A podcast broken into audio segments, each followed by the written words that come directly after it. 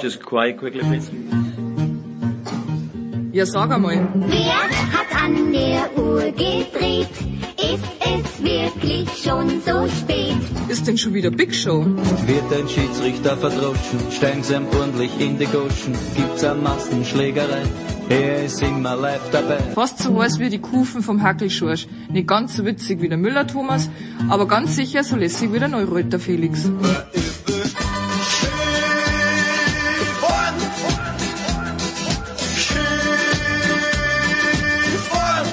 Hockt euch hin, vielleicht ein Weißbier oder zwei und auf jeden Fall ein paar Würst. Mit einem gescheiten Senf dazu.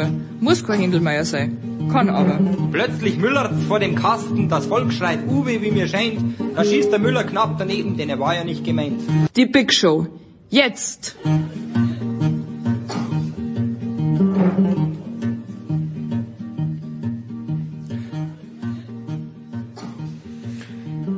Neues Jahr, neues Spiel, neues Glück. Big Show 642, Sportradio 360. Ja. Hab kurz überlegt, ob ich nicht auch in dieser Woche noch Pause machen sollte. Frag so ein bisschen rum, wer denn Zeit hätte. Und es waren eindeutig nicht genug Leute bei drei auf dem Baum. Und deshalb gibt's jetzt hier wirklich, wie immer, nein, nicht wie immer, wie so oft eine sehr schöne Big Show. In Teilen auch, das ist zumindest der Plan, bei YouTube zu sehen. Wer mal ein paar bekannte Stimmen auch in Bild sehen möchte, kann das gern bei YouTube tun. Ähm, ich werde das dann auch äh, in den sozialen Netzwerken posten. Äh, Max Ost, unser lieber Freund vom Rasenfunk, war ja so nett, mir einen Code zu geben für Blue Sky. Wer dort unterwegs ist, kann für meine bahnbrechenden, für unsere bahnbrechenden Posts dort gerne auch am Start sein. Freue ich mich sehr.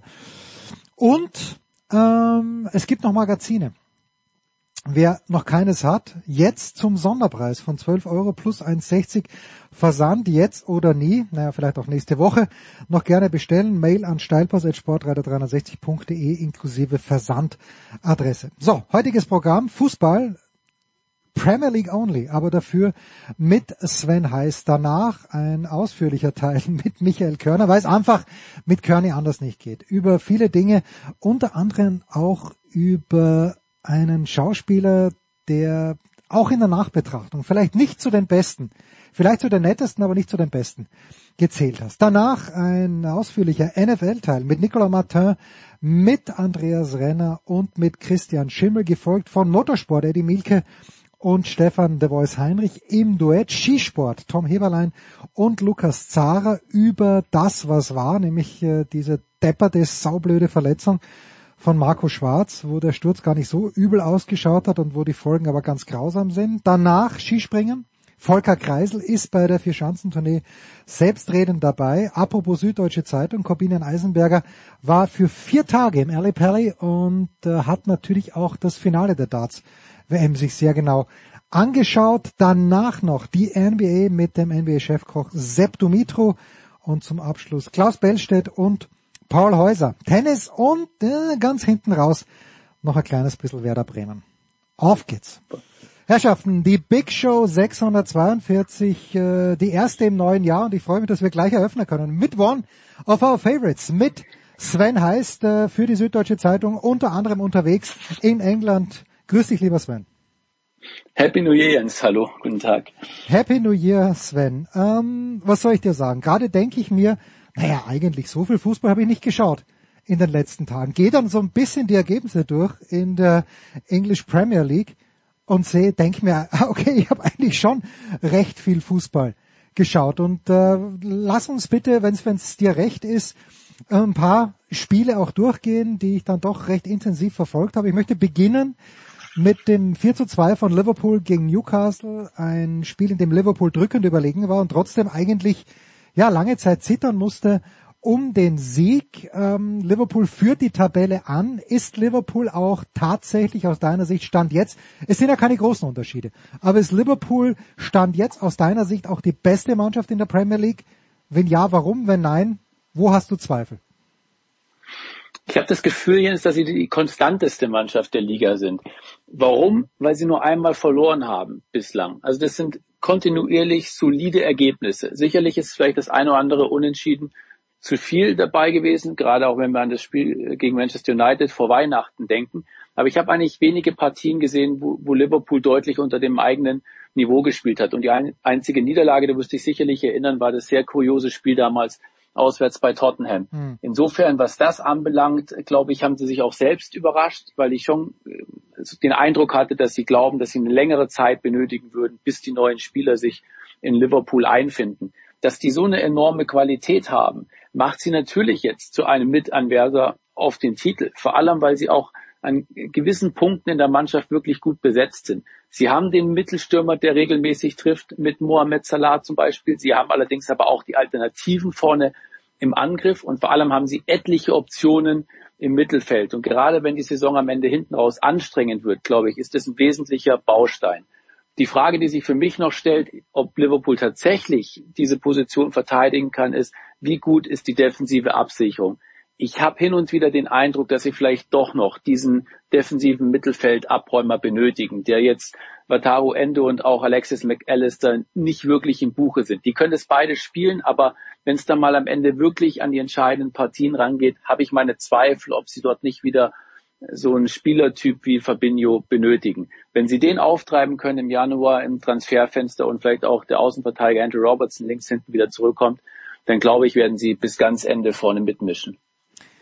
Jetzt sprichst du Mo Salah an, der gegen Newcastle einen Elfer vergeben hat, einen Elfer dann am Ende auch verwertet hat und aber auch eine wirklich zuckerfeine Vorlage gegeben hat. Zu, äh, zum 3 zu 2 war das dann, glaube ich. Äh, allerdings, Mo Salah wird Liverpool, also Liverpool ist nicht die einzige Mannschaft, die Spieler abgeben wird an afrikanische Nationalmannschaften, weil er der Africa Cup of Nations gleich ansteht. Äh, ist Salah aus deiner Sicht in den Top 3 der am meisten vermissten Spieler, die dann fehlen werden? Oder kann Liverpool, weil du die Alternativen ansprichst, das eigentlich sehr, sehr gut äh, kompensieren mittlerweile? Reden wir nicht lange drum rum, Jens. Das ist der beste Spieler. Okay. Das ist der Beste in der Premier League in, in dieser Runde und auch in den vergangenen Jahren, was die Konstanz anbelangt. Also die Tore, die er erzielt und vor allem auch die Vorlagen, die er mhm. mittlerweile liefert die sind auf einem Niveau, wie sie nicht zu ersetzen sind für kein Team der Welt. Liverpool hat den einzigen Vorteil, dass es in den nächsten Wochen nur zwei Spiele in der Liga gibt. Das eine ist auswärts in Bournemouth und das andere ist ein Heimspiel gegen Chelsea. Entscheidend wird dann schon sein, ob Salah wieder zurück ist am 4. Februar, wenn Liverpool zum FC Arsenal in der Premier League reist.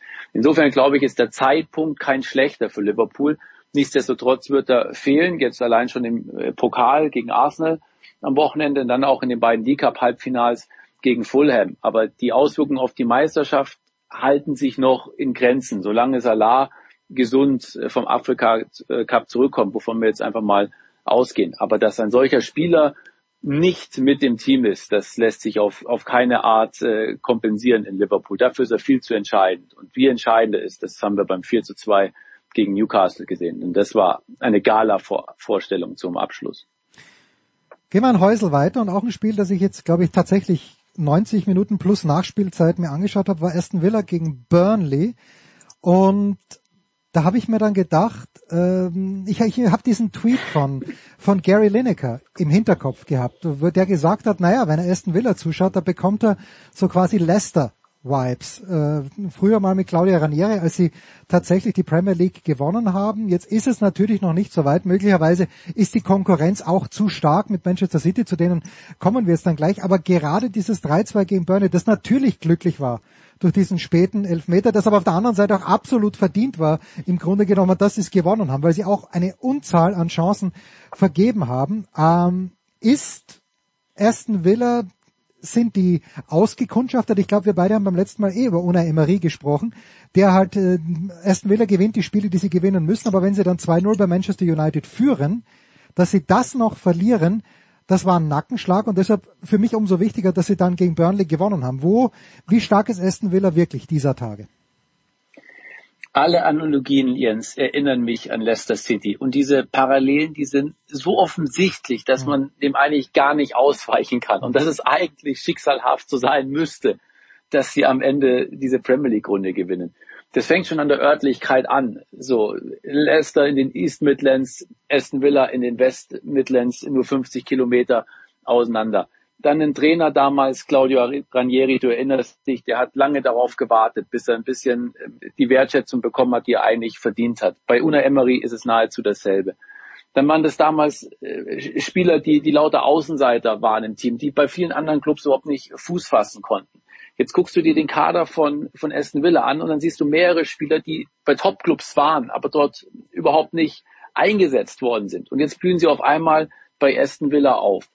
Und dann kommen noch weitere Faktoren hinzu. Und zwar, sie hatten jetzt mehrmals die Gelegenheit, Tabellenführer zu werden. Und sie haben es jeweils nicht geschafft. Mhm. Und genau so war das damals auch bei Leicester. Die waren ganz lange im Windschatten der anderen Mannschaften, bis sie dann irgendwann mal im Frühjahr auf und davon gezogen sind. Warum hat Leicester das damals geschafft? Weil diese Premier League damals nicht diese Spitzenmannschaft hatte in der Saison, mit der sie sich hätten messen müssen. Das war relativ ausgeglichen. Viele Vereine waren im Umbruch. Und jetzt schaust du gerade mal auf die Spitzenteams und dann hast du den Verdacht, dass es momentan ähnlich ist wie damals. Manchester City ist nicht zehn Punkte enteilt. Auch Liverpool nicht. Auch Arsenal nicht. Die nehmen sich alle gegenseitig die Punkte weg. Insofern, du kommst nicht drum herum, sie mitzunennen, wenn es um die Meisterschaft geht. Und eigentlich sagst du, nee, das kann ja nicht sein. Das muss doch Arsenal, Manchester City oder Liverpool werden. Aber vielleicht ist es genau das, was sie am Ende zum Meister macht. Ich würde es dieser Mannschaft, diesem Trainer und diesen Spielern unheimlich gönnen. Und das wäre für den englischen Fußball als solches natürlich eine großartige Geschichte. Aston Villa, ja, das waren Zeiten damals, als sie den Sie haben doch mal den Pokal der Landesmeister gewonnen, bevor es Champions League hieß. Und es waren, glaube ich, ganz, ganz viele 1 zu 0 Siege auf dem Weg dorthin. Das wäre wär eine wunderbare Geschichte. Wir wissen natürlich alle, dass Gary Lineker mit der City of Leicester ganz besonders äh, eng verbunden ist, äh, persönlich auch noch. Ähm, Wäre eine schöne Geschichte. So, jetzt hast du aber Manchester City auch angesprochen. Mein Eindruck ja, wenn man so, wenn man den Wind, ein bisschen die Nase in den Wind hält, dann denkt man sich ja, die sind in Abstiegsgefahr. So schlecht äh, werden sie rezensiert in letzter Zeit. Aber eigentlich haben sie ein Spiel weniger als Liverpool. Sollten sie dieses Spiel gewinnen, dann haben sie zwei Punkte weniger als Liverpool. Sie machen das Ganze ohne Kevin De Bruyne. Wirst du mir sicherlich gleich erzählen können, wie es um die Rückkehr von Kevin De Bruyne bestellt ist. Sie machen es ohne Erling Haaland, allerdings mit einem Julian Alvarez, der, ja, der, der vielleicht wirklich eine veritable Alternative ist, ähm, muss man sich als als Nicht-Sympathisant von Manchester City, und ich bin da sehr, sehr neutral, aber müssen Sie sich nicht andere Teams ein kleines bisschen Sorgen drüber machen, dass sie diese Schwächeperiode, die möglicherweise jetzt schon vorbei ist, von Manchester City nicht besser ausgenutzt haben? Definitiv, und das ein Club zu nennen, und zwar Arsenal, Jens. Hm. Liverpool, glaube ich, hatte nicht im Kopf vor der Saison Manchester City anzugreifen. Da ging es eher darum, zu versuchen, den Abstand zu verringern. Aber Arsenal hat so viel Geld investiert, dass eigentlich die Meisterschaft nicht Pflicht ist, aber zumindest bis zu Schluss darum gespielt werden muss. Und dass sie trotz dieser Schwächeperiode von Manchester City jetzt sogar hinter dem Meister liegen. Das ist der Grund, warum die Laune momentan in London nicht allzu gut ist. Mhm. Jetzt haben sie sich zwei Niederlagen äh, in Folge geleistet, darunter das Heimspiel gegen West Ham und jetzt auch noch auswärts in, in, in Fulham. So, ich glaube, dass allerdings Arsenal momentan gerade erfährt, dass es nicht so einfach ist, den Erfolg aus der Vorsaison zu bestätigen. Da haben sie äh, extreme Erwartungen geweckt, dann zusätzlich noch mit den Verpflichtungen und dem musst du erstmal standhalten. Und vor allem gibt es einen Spielertypus, den diese Mannschaft nicht hat und das ist der treffsichere Mittelstürmer. Und ich glaube, um so eine Liga wie die Premier League zu gewinnen, kommst du nicht drum rum, diesen Angreifer zu haben. Liverpool hat ihn mit Mo Salah, Aston Villa hat ihn mit Oli Watkins, Manchester City hat ihn vielleicht sogar in doppelter Ausprägung mit Haaland und Alvarez. Äh, Tottenham hat es indirekt mit, mit Son. Und, und wo ist dieser Spieler, der bei Arsenal regelmäßig trifft? Ich habe ihn bislang nicht entdecken können. Und wenn sie den nicht finden, dann glaube ich, wird es auch schwer werden, in diesem Jahr die Meisterschaft zu gewinnen. Kai Havertz ist es also nicht, möchtest du mir damit sagen?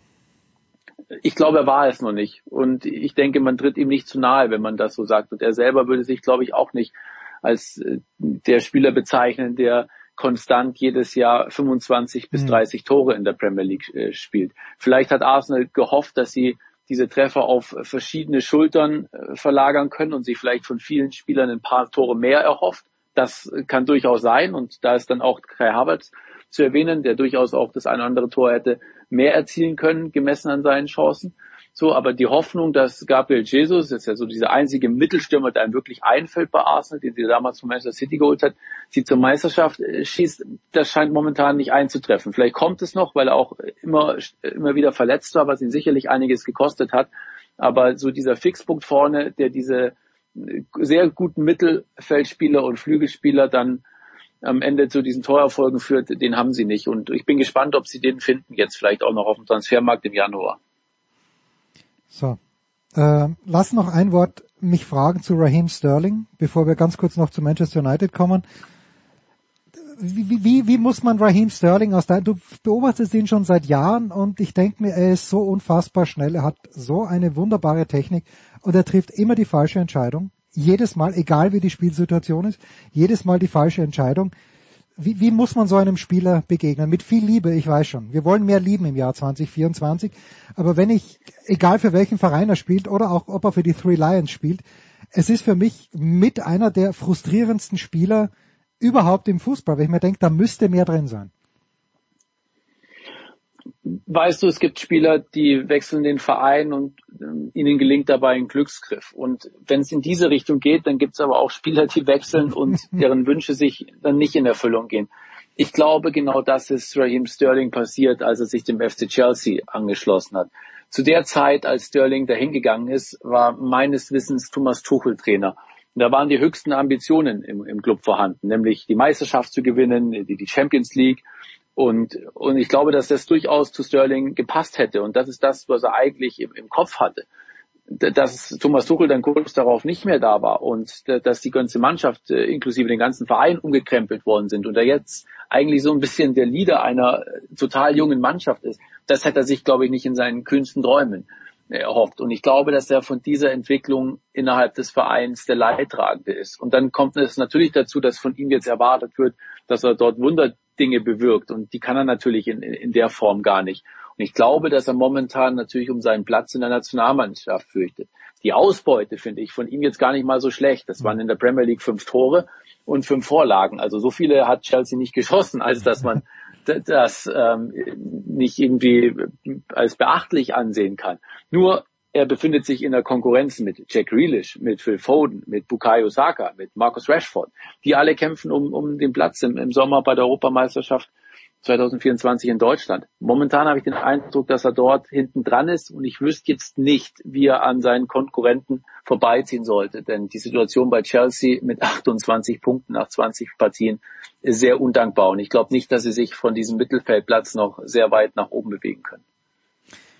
Außer Christoph Nkunku, der, dessen Kopfballtor ich gesehen habe, äh, sorgt plötzlich für den ganz großen Umschwung. So, und dann noch ein Wort zu Manchester United. Äh, auch das Spiel habe ich gesehen bei Nottingham Forest, dass sie mit 1 zu 2 verloren haben. Ganz, ganz spannend auch wieder. Okay, ich weiß auch, die haben ganz extrem viele Verletzte. Erik Ten Hag weist ja auch darauf hin, dass er, glaube ich, in dieser Spielzeit noch kein einziges Mal mit zweimal hintereinander mit der gleichen Elf antreten konnte. Jetzt ist Jim Radcliffe als neuer Investor dazugekommen. Wird das in deiner geschätzten Meinung und deiner geschätzten Meinung nach vielmehr wird das etwas verändern bei Manchester United? Wird da mehr Ruhe reinkommen oder wird da mehr Drive reinkommen? Was wird dieser Eigentümerwechsel, diese Eigentümererweiterung bei Manchester United bewirken? Es muss sich was verändern, Jens. Also wenn es gleich bleibt, dann äh, sind die Aussichten nicht rosig für Manchester United. Alle Hoffnungen liegen auf äh, Jim Radcliffe und vor allem seiner Ineos Sporttruppe, die er hm. da ja im Hintergrund noch mitbringt. Die werden sich jetzt dieses Management äh, vornehmen. Den Vorteil, den sie haben, ist, dass es sehr viel mieser, als es momentan zugeht, in Manchester nicht geht. Ander, ander, andersherum kannst du natürlich, wenn du da neu reinkommst und vielleicht auch nicht die Detailkenntnisse hast, auch viele Fehler machen, wenn du zu schnell zu viel möchtest. Ich hoffe, dass äh, für, für diesen Verein, dass Ineos dort so ein bisschen die Übersicht und die Erfahrung hat, ähm, die richtigen Leute zu holen, um dann vielleicht den Kader auf Sicht anders zu strukturieren. Sie werden jetzt sofort relativ zügig äh, Entscheidungen treffen müssen. Die erste und die wichtigste ist, machen Sie mit Erik Ten Haag weiter und B, wie stellen Sie diese Mannschaft neu auf? Dass es dringend äh, fundierte Leute im Management benötigt, das steht komplett außer Frage. Nur, wie gehst du heran und an welchen Positionen veränderst du dich? Wie fällt also die Analyse von, von Ineos in diesem Fall aus? Und das, glaube ich, werden jetzt die nächsten Wochen zeigen. Ich glaube nicht, dass sie einen Schnellschuss machen würden. Dafür ist das jetzt zu riskant, aber sie müssen handeln. Denn wenn sie nicht handeln, dann laufen sie große Gefahr, dass sie nächstes Jahr nicht in der Champions League äh, vertreten sind. Der Rückstand ist ja jetzt schon bei neun Punkten und das holst du nicht so einfach auf auf die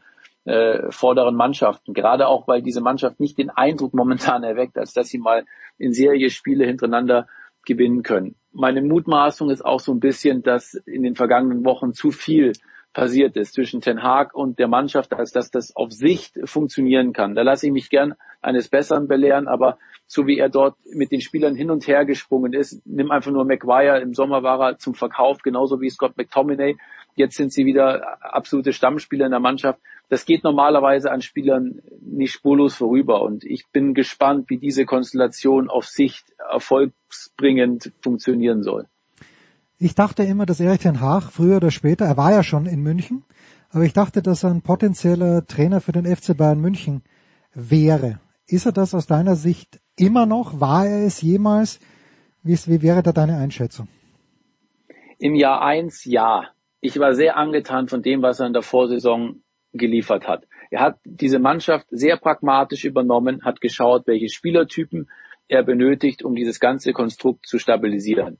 Und da waren Spieler wie Marcel Sabitzer äh, zu, zu nennen und, und auch andere, die Mentalität in diese Mannschaft gebracht haben, ohne dass sie jetzt vielleicht die absoluten Glanzspieler waren.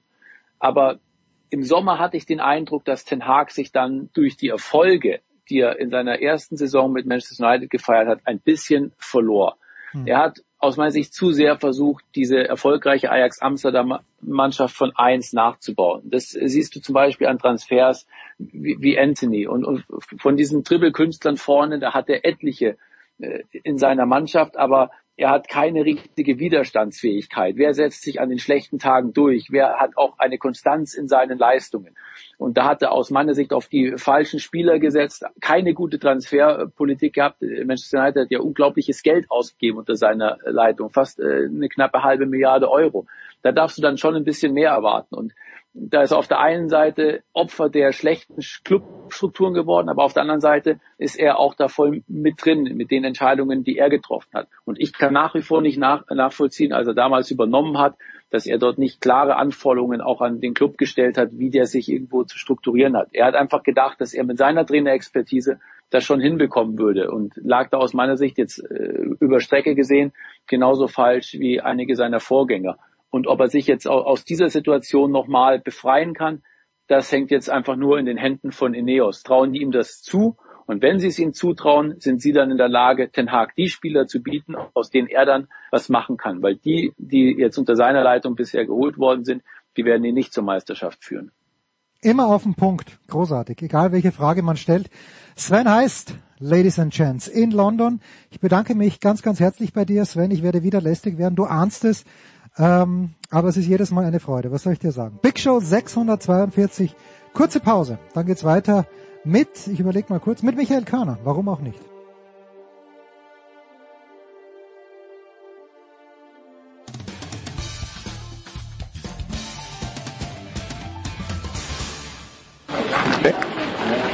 Hallo, hier ist Thomas Müller und Sie hören Sportradio 360. Dankeschön.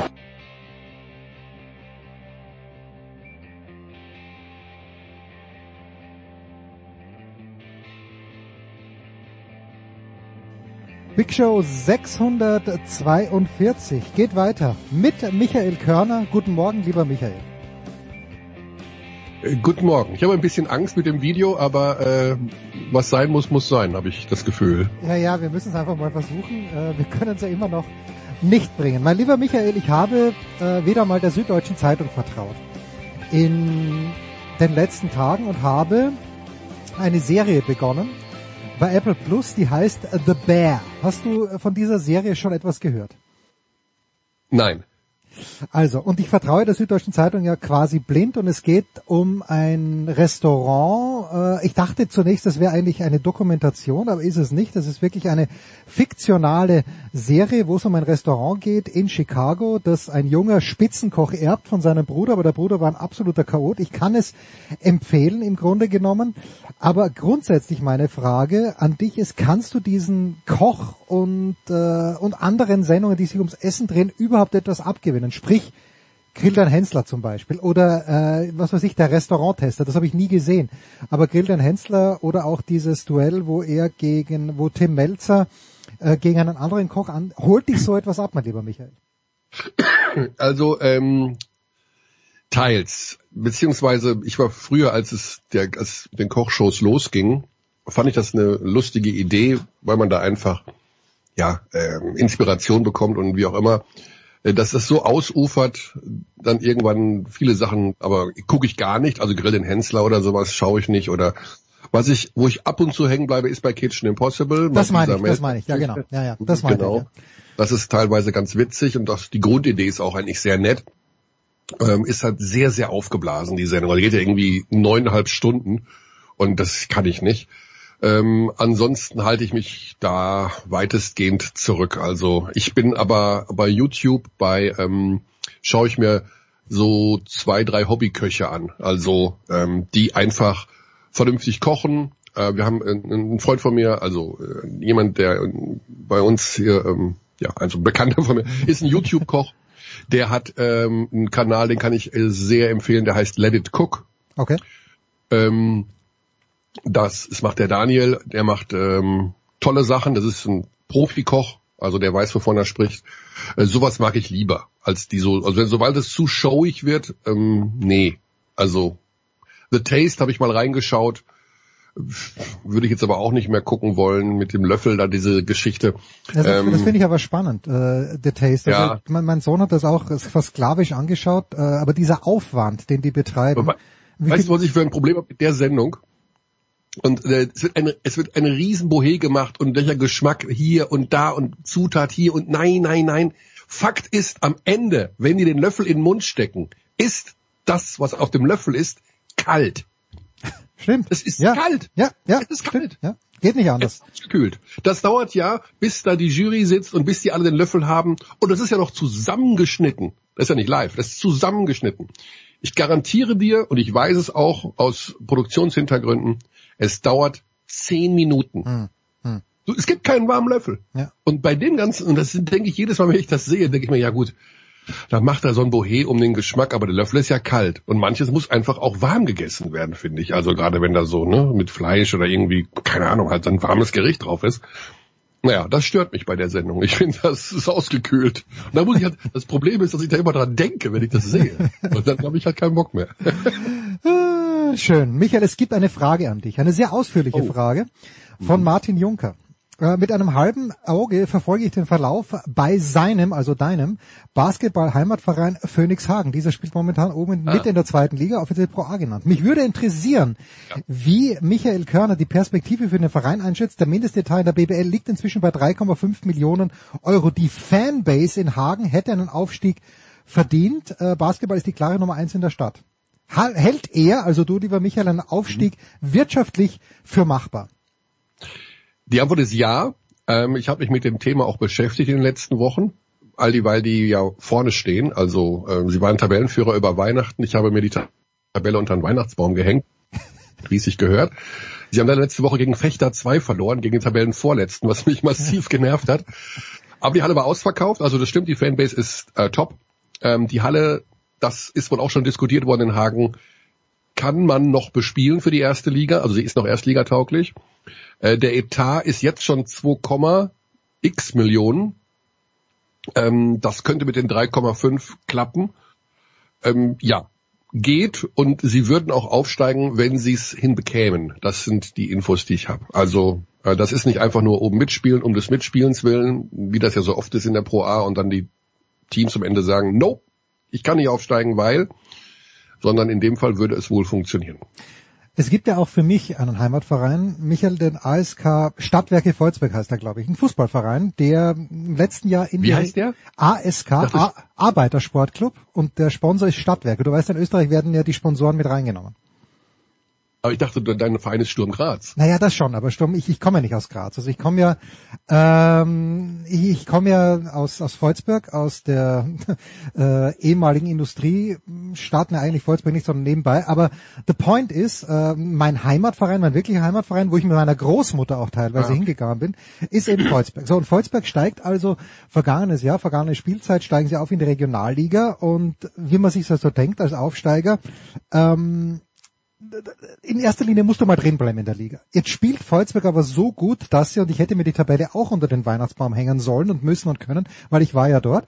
Volzberg führt diese Regionalliga an. Und ich habe jetzt Martin Konrad von Sky Austria mal vor kurzem gefragt, du sag ich, äh, ist es überhaupt denkbar, dass Volzberg in die zweite Liga aufsteigt? Und genauso ist es denkbar, dass der GRK, also der zweite Grazer Verein, in die erste Liga aufsteigt.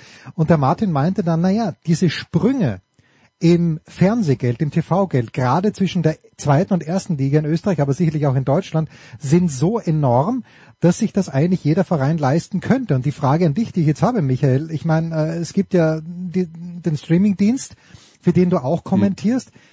Ist da so viel mehr Kohle dann von den Medienrechten drinnen, dass Hagen dieses, äh, die, dieses Budgetloch, das es vielleicht noch gibt, auffüllen, abfangen kann? Ich kenne die Zahl nicht, wirklich nicht. Hm. Ich weiß, ich kenne die Zahl nicht, was die Erstligavereine von den TV-Lizenzgebühren bekommen. Ich habe eine Ahnung, was sie bekommen. Und das ist ein, ein höherer sechsstelliger Bereich. Hm. Und jetzt kannst du es dir überlegen. Also ich, wie gesagt, das ist jetzt, das ist jetzt wirklich, ich habe keine Ahnung, ich weiß es nicht. Ich habe die Zahlen nie gehört. Ich habe eine Vermutung.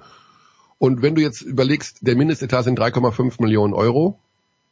Okay, Ähm, nimmst eine, eine Million weg, ja? Nimmst eine Million weg? Sind Ja, also nimm mal jetzt, jetzt sagen wir mal, sie kriegen, ich weiß es nicht, 700.000, 800.000. Ich, also, vielleicht ist es äh, plus, minus, ich habe keine Ahnung, aber so in dem Bereich.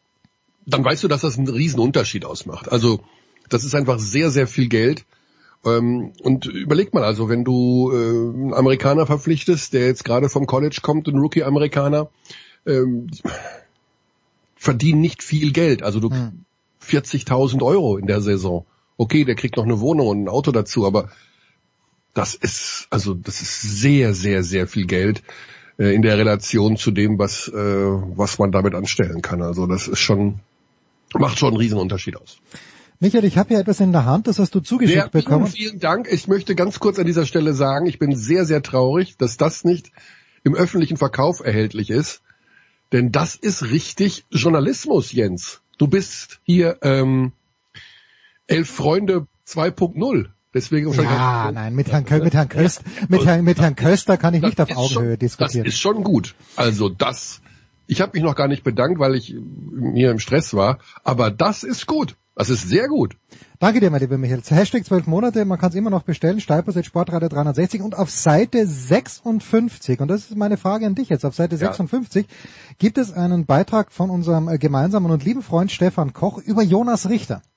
So, und äh, Jonas Richter kannte ich natürlich nicht. Ja. Es geht darum, wer ist äh, unter dem Radar am meisten unterschätzt. Äh, gleich daneben Uwe Semre übrigens Manuel Zehnder, der die Torschützenliste in der äh, Liquimoli HBL, ist es noch Liquimoli oder das DKB? Ich vergesse, ist egal, jedenfalls in der Handball-Bundesliga anführt. Ähm, ja, und ich, ich lese hier das erste Mal über Jonas Richter. Ich sehe die Tabelle in der Basketball-Bundesliga. Chemnitz ist weit vorne. Die haben jetzt zwar verloren bei Alba Berlin, aber ist, ist diese Wahl von, von Stefan, dass er Mann, äh, nicht mal erzählt, dass er Jonas Richter tatsächlich als den wie wohl am meisten unterschätzten Basketballspieler in der Bundesliga nimmt, äh, A, korrekt und B, ist Chemnitz beziehungsweise ist Jonas Richter zu wenig sexy, um auch für das deutsche Nationalteam interessant zu werden.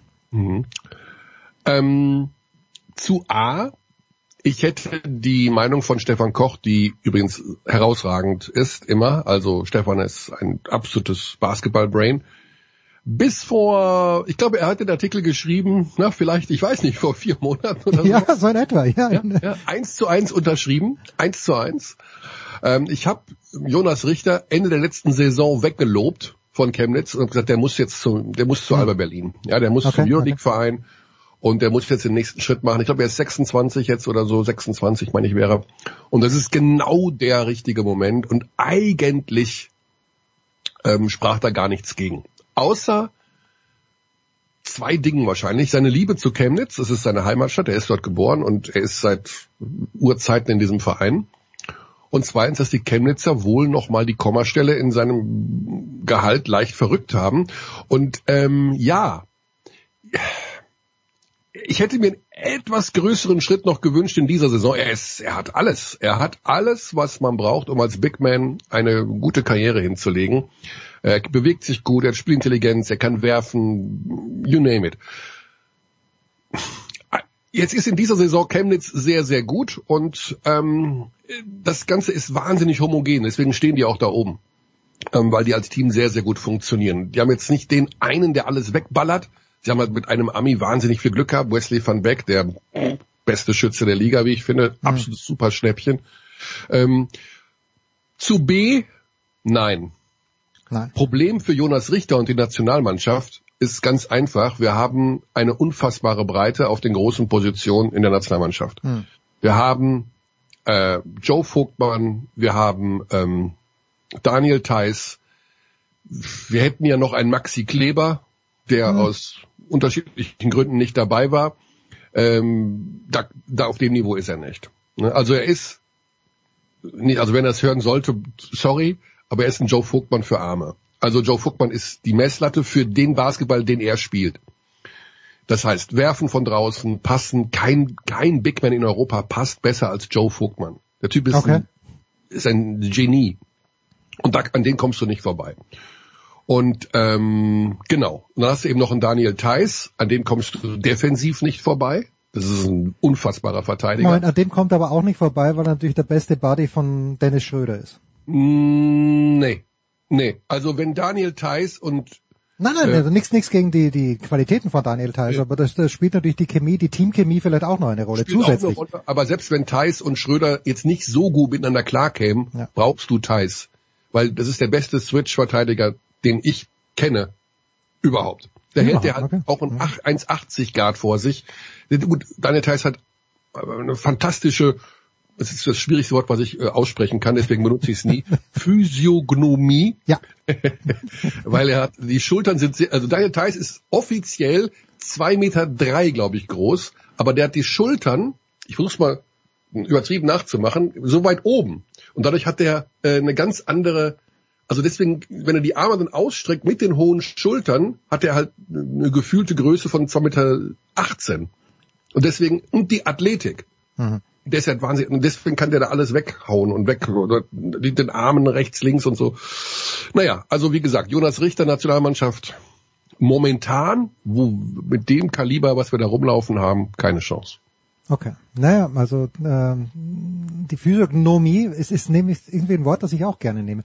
Weißt du, bei welchem Wort ich immer äh, eigentlich scheitere, ist Rhythmus weil ich nicht weiß, äh, wo ich, ich kann es zwar aussprechen, aber ich tue mich mit der H-Setzung schwer. Rhythmus und Atmosphäre. Ja. Also Rhythmus geht, glaube ich, zweimal mit H, ohne dass ich jetzt nachschaut, nachgeschaut hätte. The Rhythm, ähm, nach dem T ganz sicher, aber ich meine auch nach dem R. Und Atmosphäre eher nur mit einem H. Das ist richtig. Ähm, das, das, bei mir ist es so, dass ich das mit Rhythmus bis an mein Lebensende nicht vergessen werde, weil das Teil unserer äh, Deutschlehrergeschichte war. Also der hat immer gesagt, ihr wisst schon Rhythmus RH. Ne? Also hm. das war so drin. Also ich weiß RH am Anfang. Genauso wie ich nie vergessen werde, dass äh, Frau Schäffler immer den Unterricht begonnen hat mit 17 mal 17, 289. Also das sind so Dinge, die einfach, die gehen nicht mehr weg. das sage ich aber übrigens meinen Schülern auch. Also die Quadrate bis, na bis 15 auf alle Fälle musst du Intus haben bis 225, das muss einfach sitzen, weil es dir so viel Arbeit erleichtert im, im, ja, im täglichen also, Leben. Äh, wie gesagt, ich war meine Mathelehrerin über Jahre. Äh, glücklicherweise wurde das ganz selten gewechselt und sie hat von der achten bis zur zwölften Klasse Sie kommt rein, guten Morgen, 18 mal 18 und dann stand der erste schon Kerzen gerade 324. Also das, das wurde einfach eisnah durchgezogen. Äh, so machen das die ganz echt. Michael, äh, als Rausschmeißer, fast als Rausschmeißer, äh, also Chemnitz führt die Tabelle an, ist natürlich immer noch ein ganz kleines bisschen schwammig, weil äh, die Bayern zum Beispiel zwei Spiele weniger haben als Chemnitz, äh, wenn ich das jetzt mal ganz kurz hier spicke, Alba sogar drei Spiele weniger, aber Chemnitz ist die einzige Mannschaft, die erst zweimal verloren hat. Eben jetzt in Berlin. If you had to pick one team right now, wer, wer ist denn das beste Team in der Easy Credit BBL? Ja, also da muss ich dann doch, dann, die Antwort dauert dann vielleicht doch 30 Sekunden länger. Bitte. Also Chemnitz hat drei, drei Pflichtspiele, also äh, beziehungsweise dreimal gegen deutsche Teams verloren. In der Liga gegen Ulm und gegen Berlin und im Pokal gegen Ulm. Sagen wir mal so, die haben zweimal gegen Ulm gespielt und beide Male verloren. Hm. So, das hast du schon mal, das muss schon mal im Hinterkopf haben. Also Ulm an einem guten Tag zu schlagen ist echt schwer. Ulm hat aber nicht immer gute Tage, weil die sind so leicht cocky mittlerweile, ne? Also die wissen, die wissen schon, was sie können und die haben dann halt mit so einem Trevion Williams einen, der eigentlich ein MVP-Kandidat ist, aber der manchmal so ein BBL-Spiel verwechselt mit einer Harlem Globetrotter-Show und meint, äh, jetzt machen wir einen auf Fancy und habt ihr alle genügend Zucker? Warte, denn jetzt kommen meine Pässe. Achtung, guck mal. Und so gewinnst du ja nicht unbedingt Basketballspiele. Aber wenn die ernst machen, würde ich Ulm noch vor Chemnitz setzen. Also no offense Chemnitz, das ist eine super Saison. Rodrigo Pastore ist ein herausragender Trainer. Aber wenn du alles gegeneinander rechnest und wenn du den besten Kader hinstellst und es gibt keine internationalen Spiele, ist das mit Abstand beste deutsche Team Bayern München. Da gibt's auch überhaupt gar kein Vertun. Das ist der beste Kader, den es jemals in der BBL gab. Äh, Ich meine, die haben letzte Woche gegen Valencia in der Euroleague zu Hause gespielt und geschont und an der Seitenlinie saßen die Weltmeister Andy Obst und Nils Giffey, Devin Booker und der französische Nationalspieler Sylvain Francisco. Hm. Und dann nehmen wir doch, nehmen wir doch Radonjic dazu. Das ist eine Euroleague Starting Five, die pausiert hat wegen aus Rotationsgründen. Das musst du dir mal geben.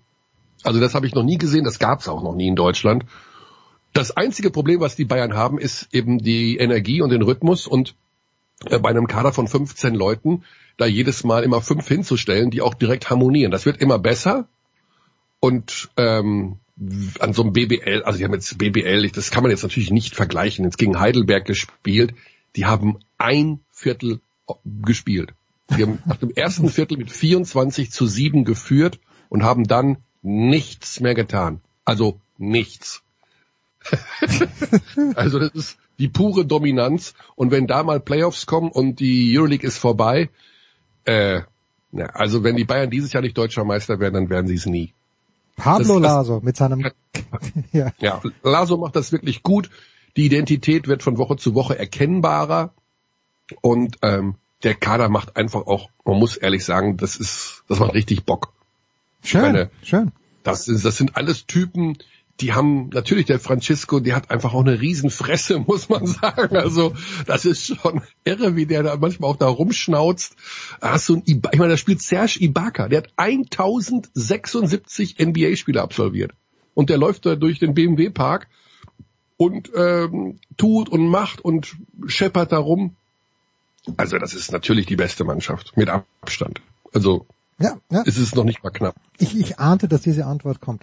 So, die Rauschmeißerfrage ist folgende. Gerade sehe ich auf dem ehemaligen Kurznachrichtendienst Twitter, dass die Quoten für Stars in der Manege, Michael, wir beide sind mit Stars in der Manege groß geworden, äh, äh, gar nicht mal so schlecht Darf man war. das noch gucken? Ich- das da wollte ich- Tiere bei? Ja, genau, das wäre so meine Frage gewesen. Ich habe natürlich nicht geguckt, aber ist das überhaupt noch opportun, in diesen Tagen äh, Stars in der Manege? Es kann ja nicht sein, dass da noch ein Elefant durch die Manege getrieben. Das wäre Wahnsinn. Da würde ich ja, da würde ich einen Aufstand machen. die, äh, ja, oder auch, äh, ich weiß nicht, dürfen die Frauen noch diese Sachen tragen? Also diese ja, es kommt noch dazu, ja. beinfrei oder äh, ich sag mal, früher hätte man gesagt, sexy Outfit, darf man auch nicht mehr sagen. Ich sage also jetzt, weiß ich nicht. Äh, weil nur, also Also für mich, für mich Stars in der ganz ehrlich, ich bin Sportreporter und für mich ist es schon teilweise kompliziert zu überlegen, was darf ich und was nicht. Und ähm, es ist es ist einerseits geht es in die richtige Richtung bezüglich Gleichberechtigung, Schneck, Schnack, Schnuck, aber wir werden in irgendeiner Form auch durch und die Tiere dürfen nicht in die Manege, Nein. um Himmels Willen. Nein. Keine Tiere, in die, da bin ich, da bin ich ganz klar dafür. Also das ist jetzt nicht, das ist nicht falsch verstehen. Natürlich dürfen keine Elefanten da oder irgendwelche Leoparden dressiert werden. Ähm, das ist, das ist, das also und wann, was alles andere, was ich gut finde, ist so Varieté-Geschichten. Ne? Also da, da tanzen zwei und äh, oder die irgendwelche Menschen machen Kunststücke am Barren und bleiben da dreieinhalb Minuten in der Schwebe oder sowas. Sowas finde ich gut, weil das halt einfach beeindruckend ist, zu welchen Leistungen da manche Männer, äh, Menschen fähig sind. So, so würde ich es dann einfach zum Abschluss festhalten. Keine Tiere in den Zirkus. Auch übrigens, schwierige Diskussion, Tiere in den Zoo. Weil, also, wenn also. ich sehe, mit welcher Begeisterung das Enkelkind im Zoo Tiere sich anschaut und dadurch ja Interesse für Tiere geweckt wird und Interesse für den Schutz der Natur geweckt wird, so kann ich nicht von vornherein sagen, Zoos müssen abgeschafft werden. Nein. Ich glaube, aber. das ist ähm, schwieriger als zu sagen, keine Tiere in den Zirkus. Ja, aber Michael, wenn du siehst und wenn du mit deinem Enkelkind äh, in Hellerbrunn am Start bist, ist es ein fantastischer Zoo, glaube ich, nach, nach Zoo-Maßstäben, aber wenn du siehst, wie die Löwen dort untergebracht sind, da, mhm. da weine ich jedes Mal. Die haben einen Auslauf von vier Quadratmetern. Ja, ja. Und das geht vielleicht nicht anders, aber dann verzichte ich auf die Löwen, weil bei den Tigern ist ein bisschen besser. Und da ist halt die Gefahr dann, dass du halt vielleicht den Tiger nicht siehst an jenem bestimmten Tag. Aber die Tiger haben wenigstens einigermaßen ordentlichen Auslauf. Aber die Löwen, da denke ich mir, ich war schon länger nicht mehr dort, vielleicht hat sich's gebessert, ich glaube nicht. Die Tiger ja. haben mehr Auslauf in Hellerbrunn als die Löwen? Viel, viel mehr. Naja, die haben ein richtiges Gehege, die Tiger. Und es gibt, glaube ich, auch deren nur zwei. Die Löwen, die liegen nur herum. Also ja. die, die, die, die haben nicht mal die Chance. Okay, das ist mir schwierig. Ja, also äh, wie gesagt, ich bin da auch immer hin und her gerissen. Ähm, aber wenn du natürlich dann so, also einige Gehege beziehungsweise auch so mit diesen Vögeln und alles, das ist natürlich schon toll gemacht, ne? Also ja, muss ja, man ehrlich so. sagen. Gut, lass, lass, lass, lassen wir es doch unser dieses Segment damit schließen, dass äh, Stars in der Manege ohne Elmar Wepper ist für mich undenkbar seit Jahrzehnten und Elmar Wepper ist nicht mehr unter uns, deswegen lassen wir das gut sein. Aber sag mal, da möchte ich noch eine, wenn ja, du schon Elmar Wepper äh, sagst, also er ruhe in Frieden und äh, man nichts Schlechtes über Tote aber er war für mich der Inbegriff des schlechten Schauspielers. Ja, des schlechten deutschen also Schauspielers. also es war, also du hättest mich nachts um halb vier wecken können, hätte er gesagt, sag mal schnell einen schlechten Schauspieler. Ja, Elmar Wepper, lass mich weiter schlafen. Also, das ist, also, es ist unguckbar gewesen. Absolut unguckbar. I could not agree more, was soll ich dir sagen? Sorry, ja? sorry Elmar, also jetzt, äh, wie gesagt, ne, er ist gerade verstorben und man soll jetzt hier nicht ablästern, aber das hätte ich ihm auch ins Gesicht gesagt. Also bei dem war es halt so offensichtlich krass, dass er nicht schauspielern kann. Würdest naja. du Jonas Richter auch ins Gesicht sagen, dass er Joe Vogtmann für Arme ist?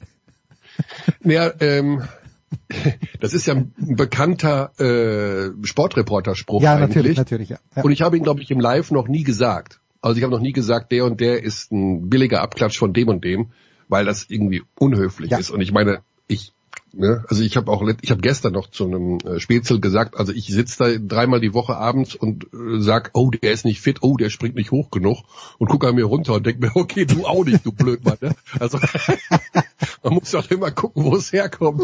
Also äh, ja, ich er weiß, also Jonas ist ein so feiner Mensch, der, glaube ich, das verstehen würde, wenn ich es etwas überspitzt sage. Und er würde, glaube ich, auch selber von sich behaupten, dass äh, er an Joe Vogtmann und seinen Qualitäten noch nicht drankommt. Vielleicht ist es ja bald. Also Joe Vogtmann ja. ist drei, vier Jahre, fünf, fünf, fünf Jahre älter, sechs Jahre älter. Also Center entwickeln sich langsam. Vielleicht ist Jonas Richter im nächsten Jahr äh, auf einem Next Level und Joe Vogtmann schmeißt den Ball nur noch ins Aus. Also kann ja auch sein. Ja. Wenn sich's jemand anschauen wird, dann du, Michael. Kurze Pause in der Big Show 642.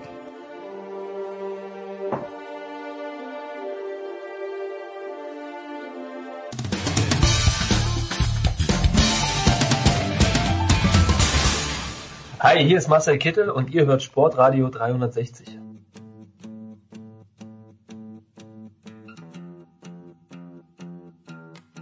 The Big Show 642 Sportradio 360 geht weiter mit der National Football League und einer sehr, sehr schönen und äh, großen Runde. Auch 2024 am Start. Nicolas Martin. Servus, Nicolas.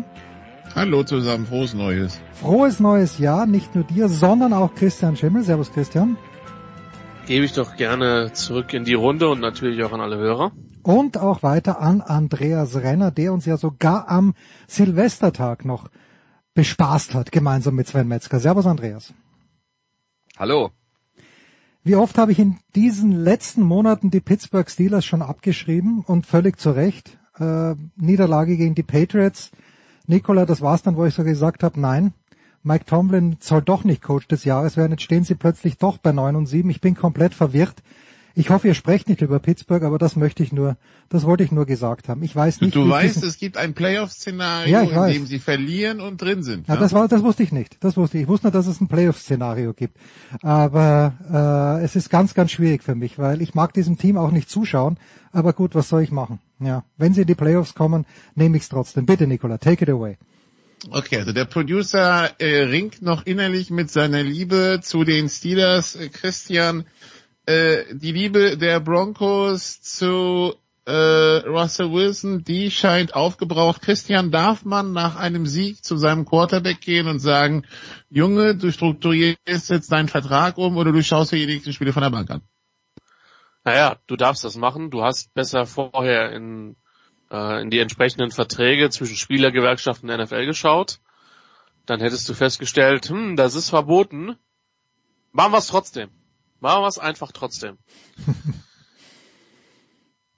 Und es war ja klar, dass das früher oder später rauskommt. Also nochmal, vielleicht für alle in diese, in diese Runde, die Playoff-Chancen der Broncos vor diesen letzten beiden Spielen waren verhältnismäßig gering, auch wenn, wenn ich mir den Clusterfuck in der AFC anschaue. Naja. Ähm, Das war dann schon im man- November anscheinend. ja, die, die Frage war im November. Ja. Ähm, aber man hat es jetzt trotzdem durchgezogen. Ich glaube nicht, wenn sie komplett im Playoff-Rennen gewesen wären, dass man es dann gemacht hätte. Die Frage kam im November, aber die Chancen vor den letzten beiden Spielen war gering. Dann hat man ihn gebencht. Das waren rein finanzielle Gründe, um gewisse Garantien zu, ver zu verhindern. Spoiler Alert, die Broncos werden trotzdem eine ganze, ganze Menge Geld bezahlen müssen, sollten sie sich von Russell Wilson lösen. Ähm, plus, vielleicht kostet es ihnen die einen, einen oder anderen Draft-Pick, wir werden sehen, weil das nachweislich gegen das äh, CBA ist, also gegen das Agreement zwischen Spielergewerkschaften und der NFL. Man hat die Rum, man hat es schon sehr früh Rumoren hören zwischen äh, zwischen Russell Wilson und Sean Payton, dass das nicht passt und Sean Payton, also Wilson war jetzt, der Deal von Russell Wilson war bevor Sean Payton angekommen ist. Die beiden waren nie aneinander gebunden. Übrigens sieht auch der GM George, äh, George Patton da extrem schlecht aus. Es ist eigentlich schade, weil man könnte auch die, die Story der, der Broncos 2023 so schreiben, als großer Favorit oder als, als, nicht als großer Favorit, als Mitfavorit gestartet, erstmal brutal aufs Gesicht gefallen, sich dann aber gefangen, Defense unglaublich verbessert in den letzten Wochen, ähm, und dann wieder eine gute Rolle gespielt. Aber es wird jetzt nur über diesen Russell Wilson Deal gehen und wie man da rauskommt. Ich bin sehr, sehr gespannt, wie das weitergeht. Aber das hat auf jeden Fall viel, viel Popcorn-Potenzial für potenzielle Sportunfallgucker, Nicola, wie dich, mich und Andreas. Also ich will noch mal äh, über zwei Themen ein bisschen intensiver reden. Der erste Punkt ist, Christian hat es angedeutet, ich will es nochmal ganz klar machen. Die haben ihm im November schon gebeten, auf seine garantierte Bezahlung bei Verletzungen zu verzichten, was grundsätzlich, also man macht einen Vertrag mit ihm und da steht das drin. Da gibt's dann eigentlich nichts mehr dran zu deuteln. Sie haben das im November getan. Jetzt haben sie ihn auf die Bank gesetzt, nicht weil er so katastrophal schlechter gespielt hat, auch wenn er in den letzten Wochen nicht besonders gut war, sondern weil, Damit Christian hat gesagt, die Chance auf die Playoffs sind nicht mehr da und sie wollen jetzt verhindern, dass er sich verletzt und sie am Ende, ich glaube es geht um 39 Millionen Dollar, äh, diese 39 Millionen äh, Dollar bezahlen müssen, obwohl er gar nicht spielen kann für sie. Also das ist jetzt äh, das ist jetzt Punkt Nummer eins und das andere, was man glaube ich auch dabei verstehen muss, hat auch Christian äh, in Ansätzen schon gesagt, Sean Payton der äh, neue Head Coach soll dieses Team neu aufstellen. Russell Wilson kam schon in der vergangenen oder vor der vergangenen Saison. Das ist nicht der Mann von Sean Payton und Sean Payton hat seine größten Erfolge gehabt mit Quarterback Drew Brees. Und jetzt kann man sagen, naja, Drew Brees ist nicht besonders groß, Russell Wilson ist nicht besonders groß, die gehören alle in den gleichen Sack, die könnten aber nicht unterschiedlicher sein, weil Drew Brees immer von extremer Präzision gelebt hat und von 100% das umsetzen, was sein Coach von ihm verlangt und was sie sich unter der Woche gemeinsam erarbeiten, während Russell Wilson seine größten Erfolge gefeiert hat, wenn er improvisiert hat. Das passt überhaupt nicht zusammen. Das ist so ein bisschen das Problem bei der ganzen Geschichte. Und der dritte Bereich, der aus meiner Sicht extrem wichtig ist, um zu verstehen, was da passiert. Deshaun Watson hat in Cleveland einen komplett garantierten Vertrag bekommen. Russell Wilson in Denver war da auch ziemlich nah dran. Das waren also zwei neue Clubs, die Quarterbacks verpflichtet haben und ihnen quasi garantiert haben, egal was mit dir passiert, du bist unser Mann und zwar langfristig, nicht nur für ein, zwei Jahre, sondern auf fünf oder sechs Jahre angelegt, weil die Geldsummen so riesig sind, äh, um, um die es da auch geht. Das ist so ein bisschen der Hintergrund. Jetzt haben die Broncos Russell Wilson verpflichtet, haben ihm so viel Geld bezahlt, dass er eigentlich einer der Top 5 Quarterbacks der Liga sein müsste, wovon er weit entfernt ist. Und jetzt stehen sie da mit der Kohle und wissen, sie müssten eigentlich sich verbessern auf der Quarterback-Position. Eigentlich genau das Gleiche, was bei den Cleveland Browns auch passiert ist. Was nur, um dann jetzt nochmal das Ganze ein bisschen größer zu spannen, zeigt, warum es ein Irrsinn ist, Quarterback-Verträge komplett zu garantieren. Weil die zwei Mal, wo es einmal ganz und einmal fast ganz passiert ist, es totale Flops waren. Und bei Deshaun Watson wird das gleiche Thema auch aufkommen. Deshaun Watson, seitdem in Cleveland ist ja zweimal, was war das, zweimal sieben Spiele pro Saison, also, ja, ähm, nun. Äh, also, aber, aber die Verletzungen sind ja das eine, aber ja. die, wenn er gespielt hat, war es ja auch nicht gut. Nee, eben. Ähm, was, was ich aber bestätigt war, was wir gerüchteweise, also was wir spekuliert haben letztes Jahr, als Sean Payton als Coach vorgestellt wurde, äh, da waren wir alle bei, der hat wahrscheinlich sowieso ein Jahr frei, entweder es klappt mit Russell Wilson oder ähm, es geht dann halt ohne Wilson in 2024. Das ist der Trend, der sich dann zu bestätigen scheint. Andreas, die Frage wäre, wo geht's dann für Russell Wilson hin? Wer kann an dem, wer, wer hat an dem jetzt Interesse? Also Pittsburgh, Pittsburgh, Pittsburgh, Pittsburgh, Entschuldigung, ich bin schon wieder weg, bin schon wieder weg, bin schon wieder weg. Ja, also ähm, der, der erste Punkt, über den ich reden würde, ist, was ist das Problem für die Broncos? Naja, ähm, sie müssen halt, vermu ich habe jetzt die genaue Zahl nicht im Kopf, da kann man auch noch ein bisschen hin und her schieben, aber sie werden vermutlich über zwei Saisons verteilt zwischen 80 und 90 Millionen Dollar bezahlen müssen für einen Spieler, der nicht mehr da ist. Das ist Geld, das sie unter der Salary Cap nicht haben.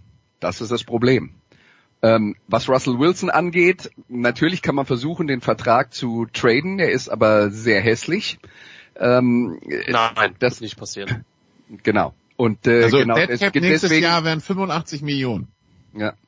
Und genau deswegen ähm, muss man ihn entlassen, das Geld, also die, die, die, ähm, äh, den, den Frosch selber schlucken und sagen, okay, wir haben Mist gebaut und wir bluten jetzt dafür und haben deswegen nicht genug äh, Geld, um alle anderen Positionen ausgeglichen gut zu besetzen oder teure Free Agents zu, zu kaufen.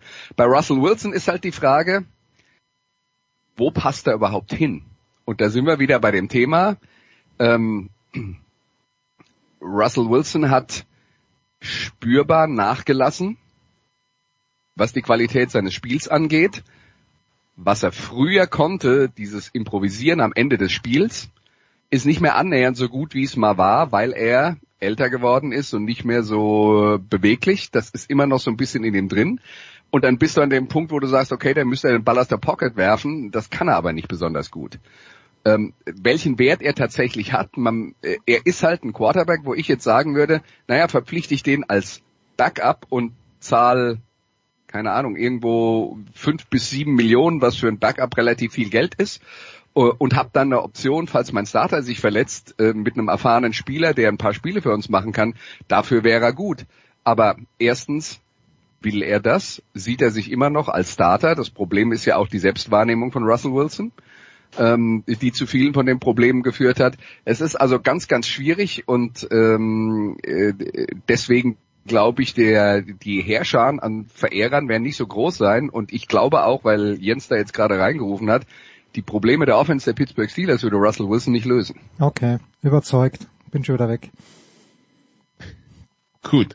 Also so viel zur Thematik Russell Wilson. Ein spannendes Thema für die Offseason. Jetzt äh, sind aber jetzt wieder der letzte Spieltag in der regulären Saison an. Plus die Playoffs. Christian, wie viel Angst machen die Baltimore Ravens hier? Mir machen sie gar keine Angst, weil die Chargers nicht im Playoff-Picture sind. Ähm, sie sehen momentan wie das deutlich beste Team der NFL aus. Aber wir wissen genau, dass, äh, dass die Playoff-Bilanz von, von Lamar Jackson in den letzten Jahren nicht besonders gut ist und dass der, dass der Football erst noch gespielt werden muss. Das war eine super dominante Vorstellung am Wochenende gegen Miami, die ja in der Woche davor das erste Mal ein Team mit einem Winning Record geschlagen haben. Und trotzdem, nur weil du als Favorit gehst, reingehst, heißt das nicht, dass du als, dass du als Super Bowl Champion rauskommst. Im Moment, wenn du tippen müsstest, wen würdest du aus der AFC mit einem Bleistift aus einem Bracket in das in Super Bowl schreiben? Ja, ich würde die Ravens reinschreiben. Das ist, ist momentan total dominant. Wir waren alle gespannt, was Todd Monk mit dieser Offense macht und der macht eine ganze Menge mit ihr. Ähm, es ist, es macht richtig, richtig Spaß, auch wenn, auch wenn Andrews der Thailand raus ist, haben sie, haben sie mit, mit Likely beispielsweise, mit Cola noch weitere Optionen. Es ist, es, es ist eine super diverse Offense, die extrem schwer zu verteidigen ist. Monken hat es auch geschafft, Lamar Jackson wirklich relativ konstant als Passer einzusetzen. Sieht sehr, sehr gut aus. Für die geht's am Wochenende um nichts mehr. Mal gucken, ob sie die, äh, ob sie die Starter benchen, um dann einem gewissen Team aus der Greater Pennsylvania, Pennsylvania Area vielleicht noch einen Playoff-Run zu ermöglichen. Werden wir sehen. Aber im Moment, äh, ja, machen, machen sie es sehr, sehr gut.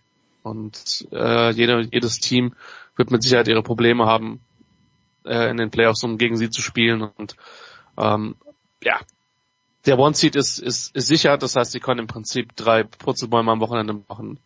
Und ich bin gespannt, wie Harbour es angehen wird. Gegner übrigens die Steelers, die ja, ich, ich, ich, weiß es, ich, ich, ich wollte es nicht sagen, aber ich, weiß es, ja. ja, ja. Samstag 22.30 Uhr, wenn ich es richtig gesehen habe. Äh, ja, äh, Andreas, letzte Woche sind da die 49ers ganz böse unter die Räder gekommen. Ausrutscher oder Grund zur Sorge? Ähm, ich sehe das nicht wirklich als äh, großen Grund zur Sorge. Also erstens, Baltimore ist ein gutes Team und wenn du dann fragst, wie viel Sorgen macht man sich, naja, im Super, also wenn man sie im Super Bowl kriegt, dann äh, macht man sich schon Sorgen, weil das ein starker Gegner ist, aber das soll ja auch so sein im Super Bowl. Ähm, ansonsten, was in die das, das Spiel aus äh, aus Sicht von San Francisco, reden alle über die vier Interceptions von äh, von Brock Purdy und ja, die haben stattgefunden, ähm, aber es waren halt drei abgefälschte Querschläger mit dabei, die zufälligerweise in den Händen eines Verteidigers gelandet sind. Lass mich mal so sagen, wenn die wieder gegeneinander spielen würden, glaube ich, die Chance, dass es nochmal passiert, ist quasi null. Ähm, deswegen, da, da ist auch alles zusammengekommen und trotzdem ist natürlich Baltimore ein super Team, ähm, das, äh, das auch einer starken Verteidigung wie der von äh, San Francisco äh, richtig Probleme macht. Äh, das, das wäre halt so ein Spiel, wo ich sagen würde, wenn es dann tatsächlich im Super Bowl dazu kommen würde, und das wäre ja der frühestmögliche, frühest und spätmöglichste Zeitpunkt, wo das geht, ähm, dann glaube ich, äh, man muss da ordentlich punkten, wenn man das gewinnen will. Also die Baltimore Ravens sind die sichere Nummer eins in den AFC Playoffs, hätten also Heimrecht, solange sie gewinnen, ebenso wie die ähm, San Francisco 49ers. Äh, dann, äh, Andreas, ist noch das Rennen in der NFC East offen. Wenn Dallas in Washington gewinnt, sind sie NFC East Champion, auch bei, weil bei Philadelphia, so hat man das Gefühl, inzwischen komplett die Rede abfallen. Also gerade defensiv jetzt gegen Giants und Cardinals die letzten zwei Wochen, das war schwere Kost. Ja, und das ist schon auch ein bisschen überraschend, dass das äh, so drastisch passiert. Ich meine, wir reden hier von einer Mannschaft, die durch die erste Saisonhälfte marschiert ist. Jetzt muss man auch dazu sagen, wenn man ganz ehrlich ist, viele von den äh, Siegen, die sie eingefahren haben, und es waren viele Siege, waren auch relativ knapp. Aber ähm, ihre Schwächen wurden halt in den letzten Wochen bloßgelegt und vielleicht ist jetzt auch äh, das eine Mixtur aus Ende der Saison. Sie haben angeschlagene Spieler. Äh, man, merkt, dass die Erschöpfung lang, langsam durchkommt. Äh, Gerade auch bei den älteren Spielern. Die Eagles haben viele gute, aber ältere Spieler im Kader. Also ich denke, das ist eine Mixtur aus äh, einer ganzen Menge von Dingen und das zeigt halt auch nur, als wenn wir immer über die äh, über die dominanten Teams der Liga reden und deswegen bin ich auch bei den Ravens ein bisschen vorsichtig. Äh, in dieser Saison hat sich mal wieder gezeigt, es hält vielleicht drei Wochen. Und die Ravens hatten jetzt zwei gute Wochen. mal schauen, was dann, was dann in den äh, in den Playoffs passiert. Ähm, aber ja, die sind ja gesundheitstechnisch ganz gut aufgestellt. Äh, Baltimore, abgesehen von der Verletzung von äh, Mark Andrews. Äh, deswegen gehe ich davon aus, die könnten noch ein bisschen was auffangen, aber ja, es sind halt alle immer nur zwei, drei Verletzungen von äh, von einem deutlichen Abrutschen in der äh, spielerischen Qualität entfernt. Überhaupt, äh, Christian, die Namen in den Playoffs dieses Jahr, äh, das waren immer wieder Kandidaten für, für einen guten Ausrutscher, äh, wie zum Beispiel Detroit oder Dallas oder Cleveland, aber äh, alle am Start. Das, werden interessante Playoffs, zum Teil auch mit Namen, die wir da nicht so oft sind. Wie gesagt, Detroit zum ersten Mal seit, äh, ich glaube, 30 Jahren Divisionssieger. Das äh, kommt mal etwas frischer Wind rein. Es kommt etwas frischer Wind rein. Ähm Andreas hat das Duell um die NFC East angesprochen. Ich werde ihn leider nicht physisch neben mir haben. Aber ich freue mich sehr, sollte dieses Washington gegen Dallas Spiel knapp werden, auf das Gesicht von Günther Zapf, der das Spiel kommentieren wird. ähm, währenddessen ich in einer anderen, in einem, an einem anderen Ort, also an, am selben Ort, aber nicht in der, nicht in derselben Kabine, überprüfen werde, ob die Eagles nicht vielleicht sich gegen New York noch hinlegen. Ähm, äh, das wäre sehr, sehr lustig, wenn beides passieren würde.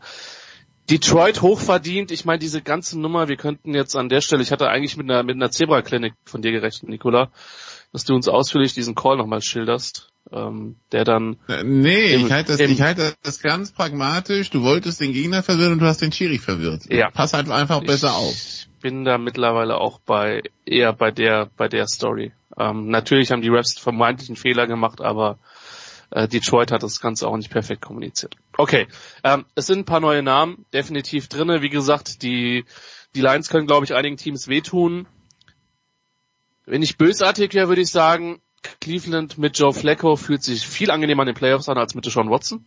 Ähm, und auch da hat ja Andreas recht, wenn wir davon reden, dass halt garantierte Verträge Teams aufs Gesicht gefallen oder ja, einfach auf die Füße gefallen sind, ist vielleicht das, das bessere Stichwort. Ähm, für mich eine der besten Coaching-Leistungen, um das nur anzusprechen, wenn wir wieder in die NFC gehen. Die Rams sind 9 und 7 und sind sicher in den Playoffs. Ein Spieltag vor Saisonende. Mit Aaron Donald, Matthew Stafford und einem Haufen von unterbezahlten Rookies und Wets, die eigentlich keiner mehr haben wollte. Und Sean McVay, ich glaube, das, ist, das ist der, das ist Sean, Mc, Sean McVay ist der Grund. Also wenn wir ja, über Coaches 6, 6 und 1 in den letzten sieben Wochen und die Niederlage war ein Overtime-Ding in Baltimore. Eben. Also wenn wir über Coaches of the Years reden, dann ist McVay neben jemandem wie DeMarco, DeMarco Ryans äh, auf der Shortlist. Ja, das wird ja dann noch eine, eine sehr, sehr entscheidende Spiel mit in der AFC sein zwischen äh, Austrias Finest Bernhard Reimann und seinen Calls mit äh, mit dem Michael Ryans und hoffentlich wieder CJ Stroud. Also es ist schon, es ist schon noch Musik drinne und man, man sieht es auch bei bestimmten Teams, dass der Turnaround doch relativ schnell gelingen kann. Aber wie gesagt, die Rams für mich, auch gerade weil man im Jahr, glaube ich, relativ wenig über sie gesprochen hat, weil die jetzt nie so wahnsinnig spektakulär waren, mit Ausnahme von Puka Nakua, der vielleicht auch in einem Magazin zu finden ist, was es zu Jahresende zu kaufen gab. Vielleicht. Ähm, Ach was. Ich such mal, ich such mal schnell Ja. die Seite. Genau. Und also das ist das ist nochmal ein Team, was ich zum Ende des Jahres rausstellen wollte, weil das einfach eine besondere Leistung ist für mich. Ja, und dann, äh, das heißt, wir reden nicht über die Steelers, sondern schauen wir nächste Woche, ob, wir, sind- ob sie in den Playoffs sind oder nicht, Jens, oder wie? Ja, so machen wir das. Seite 22 übrigens, äh, goldene Worte, die uns Christian Schimmel da über Puka Nakur ans Herz gelegt hat. Fantastisch. Ja, ich bin ganz, ganz gespannt und werde, wenn ich es nicht vergesse, Samstag 22.30 Uhr tatsächlich, aber ich werde es wahrscheinlich vergessen wegen irgendwas anderem. Ich, wenn ich denke, wie viel, wie oft ich vergessen habe, dass Rugby WM ist im vergangenen Jahr, ich möchte es gar nicht wissen. Andreas hingegen hat nicht vergessen, und Andreas hat einen sehr, sehr schönen Satz geprägt. Äh, Ich weiß nicht, wer mal gesagt hat, der Enkermann drückt's mir immer rein, hörst du lebst in der Vergangenheit. Aber auch Musikradio 360 lebt in der Vergangenheit, Andreas. Zumindest noch am kommenden Sonntag. Genau, die kommenden zwei Sonntage, weil wir hatten in den äh, letzten fünf Wochen viele Gäste ähm, in der Sendung, die ihre Lieblingssongs von 2023 vorgestellt haben. Aber ich halt noch nicht. Ja. Und ich mache das jetzt dann einfach die nächsten zwei Wochen und wir leben also die Highlights von 2023 nochmal nach, dieses Wochenende und nächstes Wochenende. Am Sonntag Und dann um die 12 ersten. Highlights von 2024 in der dritten Sendung des Jahres. Das ist verrückt, ja, weil, weil gerade im Januar, Beginn Januar, die, die meisten großen Neuerscheinungen stattfinden. Andreas Renner, Nicolas Martin, Christian Schimmel, danke euch dreien. Kurze Pause in der Big Show 642.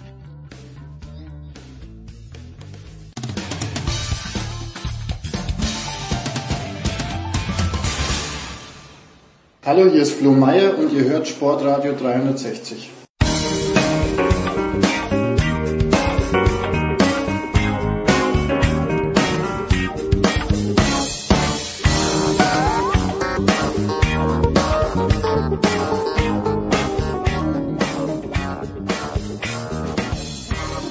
Big Show 642 und das ist so großartig, dass man auch im neuen Jahr im Motorsport zum einen Steffen de Voice Heinrich einfach anrufen kann. Prosit ja, lieber de Voice. Ich hoffe, du bist gut rübergekommen. Dankeschön. Ja, ich bin sehr gut rübergekommen. Ich hoffe, das gilt für alle anderen auch. Und das, obwohl ich nicht bei der Trophäe Andros war. Äh, ist ja auch so eine der typischen, klassischen, großen, äh, spektakulären Rennserien, nämlich das Tanzen auf dem Eis. Da wurde ordentlich geschlittert, aber äh, tatsächlich bei uns war es eigentlich sehr zahm. Ich hatte auch den Eindruck, es wurde relativ wenig geballert. Ich weiß nicht, wie es beim Eddy in Norddeutschland war oder bei dir, lieber Jens, im Bayerischen. Ähm, es wurde, glaube ich, etwas weniger geballert, was in Anbetracht der äh, politischen Lage, glaube ich, auch ganz angemessen war. Eddie, Eddie Milke ist auch dabei. Das kann ich mal bestätigen. Das war bei uns in Bremen auch so tatsächlich. Das äh, ging schon eigentlich in den frühen Abendstunden los, dass man sich gedacht hat, huch, ist das wirklich Silvester, da äh, geht ja gar keine Raketen hoch. Also die Botschaft ist anscheinend angekommen, dass es im Moment auf der Welt andere Probleme gibt, als sein Geld für Feuerwerk auszugeben. Zumindestens hier in der freien Hansestadt Bremen und ansonsten kann ich nur sagen, hatte ich sehr schöne Feiertage.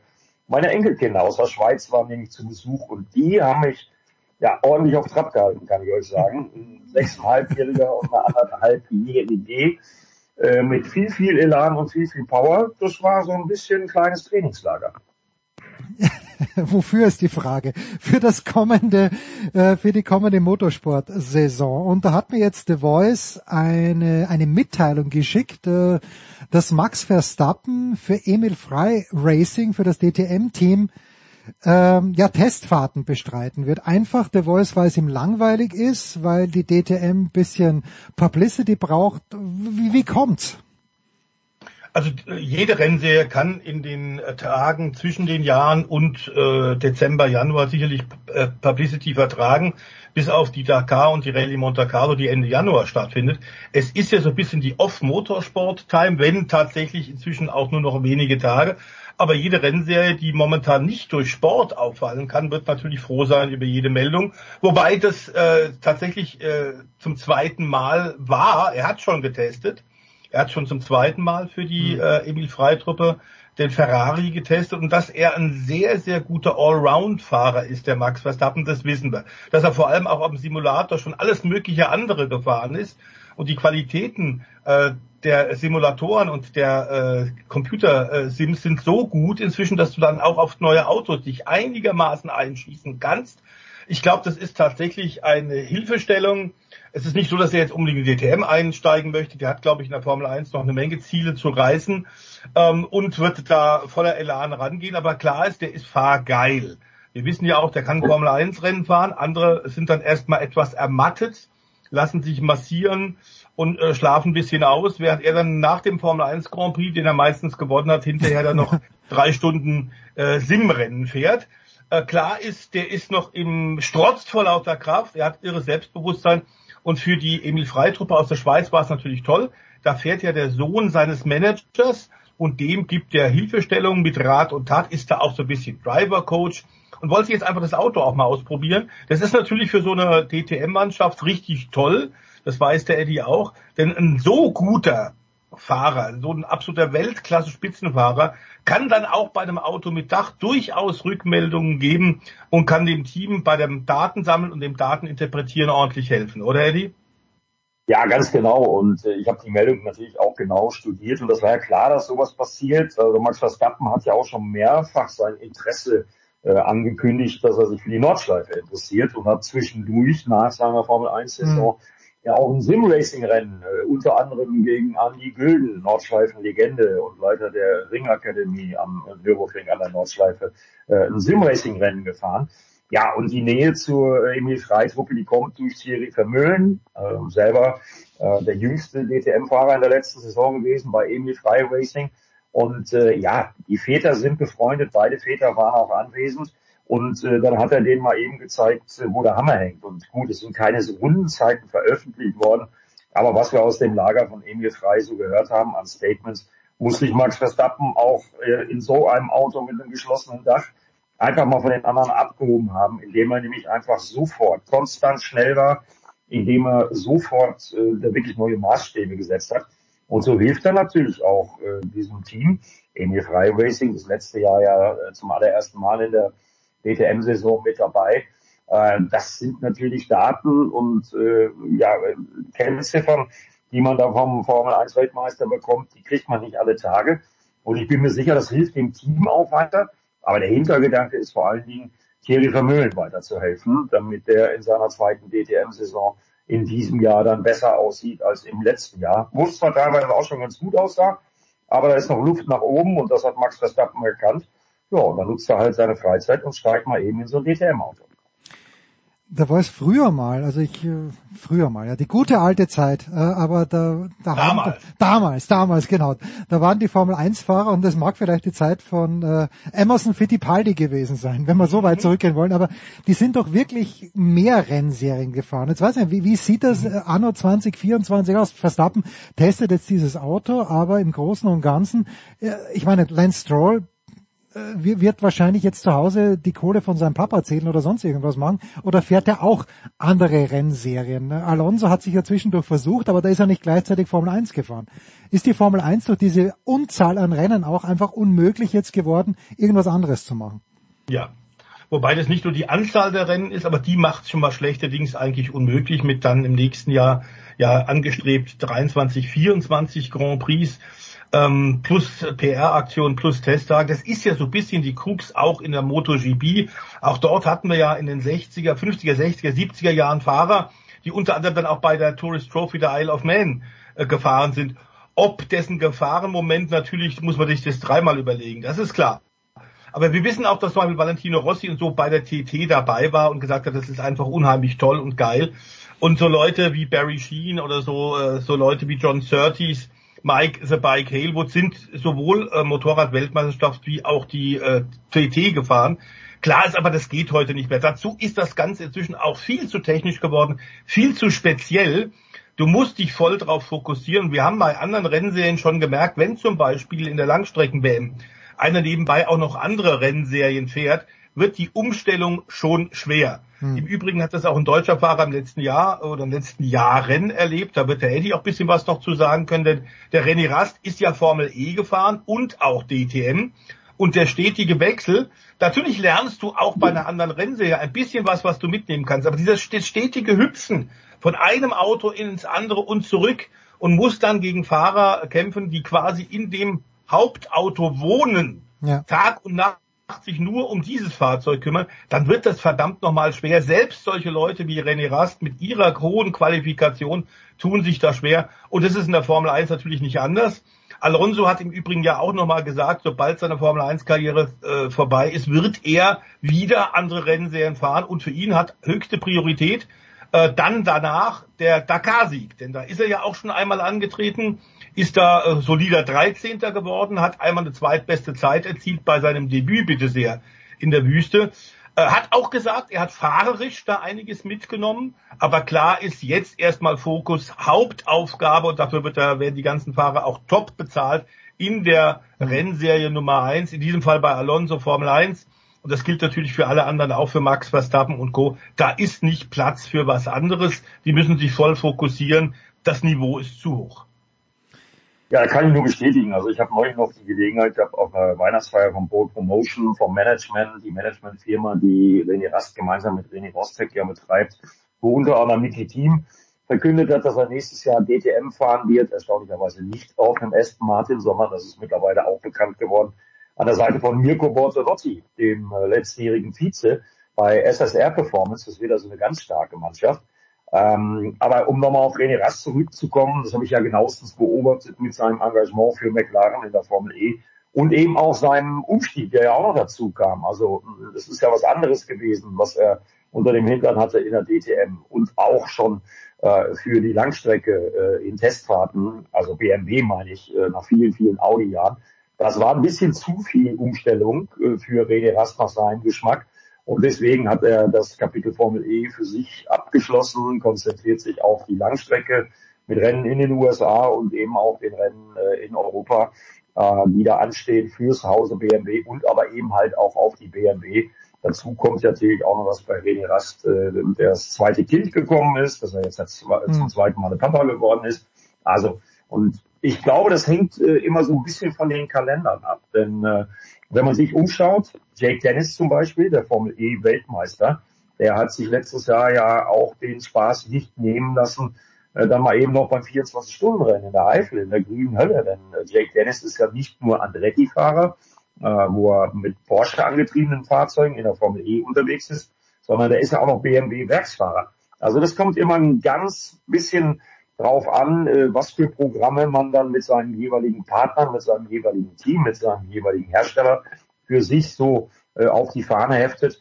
Ich kann nur sagen, ich habe neulich mal bei dem Terminkalender von Kelvin van der Linde und Sheldon van der Linde reingucken können. Äh, langweilig wird den Burschen nicht, weil die fahren Langstrecke, die fahren DTM. Ähm, die fahren dann eben auch solche Sachen wie jetzt zum Beispiel auch der DTM-Champion aus Österreich, Thomas Breining, sein Debüt geben wird beim 24-Stunden-Rennen in Daytona bei diesem Klassiker. Ähm, da wird er für Andretti Motorsport einen Porsche 911 GT3R fahren. Äh, und da hofft man natürlich schon auf Input äh, beim Andretti-Team, was neu auf Porsche ist. Thomas Breining äh, soll da mit seiner Porsche-Erfahrung natürlich den Kollegen helfen. Also langweilig wird den äh, definitiv nicht. Wie gesagt, kommt immer ganz drauf an, wie man sein Programm gestaltet. Aber das kann ich auch als Reporter sagen großes Problem bei dieser Vielzahl an Motorsportterminen, die dann spätestens ab März, Formel E geht ja in acht Tagen schon los in Mexiko. Hm. Ähm, was dann da so kommt, da gibt es so viele Überschneidungen, um mal ein Beispiel zu nennen, äh, was ich bis heute nicht verstehe. Ähm, ja, das größte deutsche Sportereignis MotoGP am Sachsenring deckt sich äh, zeitgleich mit dem äh, ja wohl besucherstärksten DTM-Rennen, nämlich dem Norisring-Rennen. Hm. Das findet an einem Wochenende statt und ist dann immer 250 Kilometer auseinander gelegen, die beiden Rennstrecken.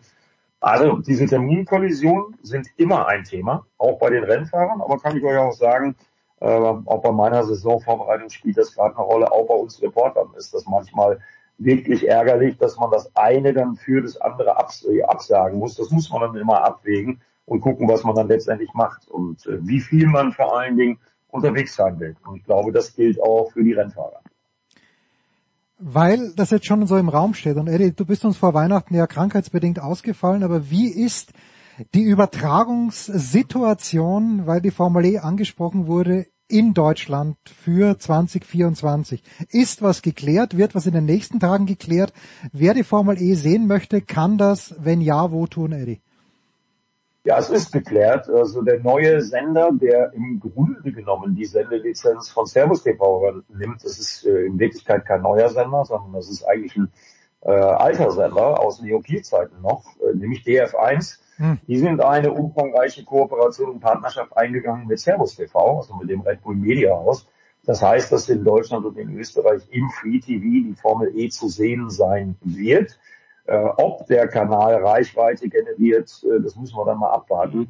Äh, bisher ähm, habe ich da noch nichts entdecken können, dass die tatsächlich schon senden.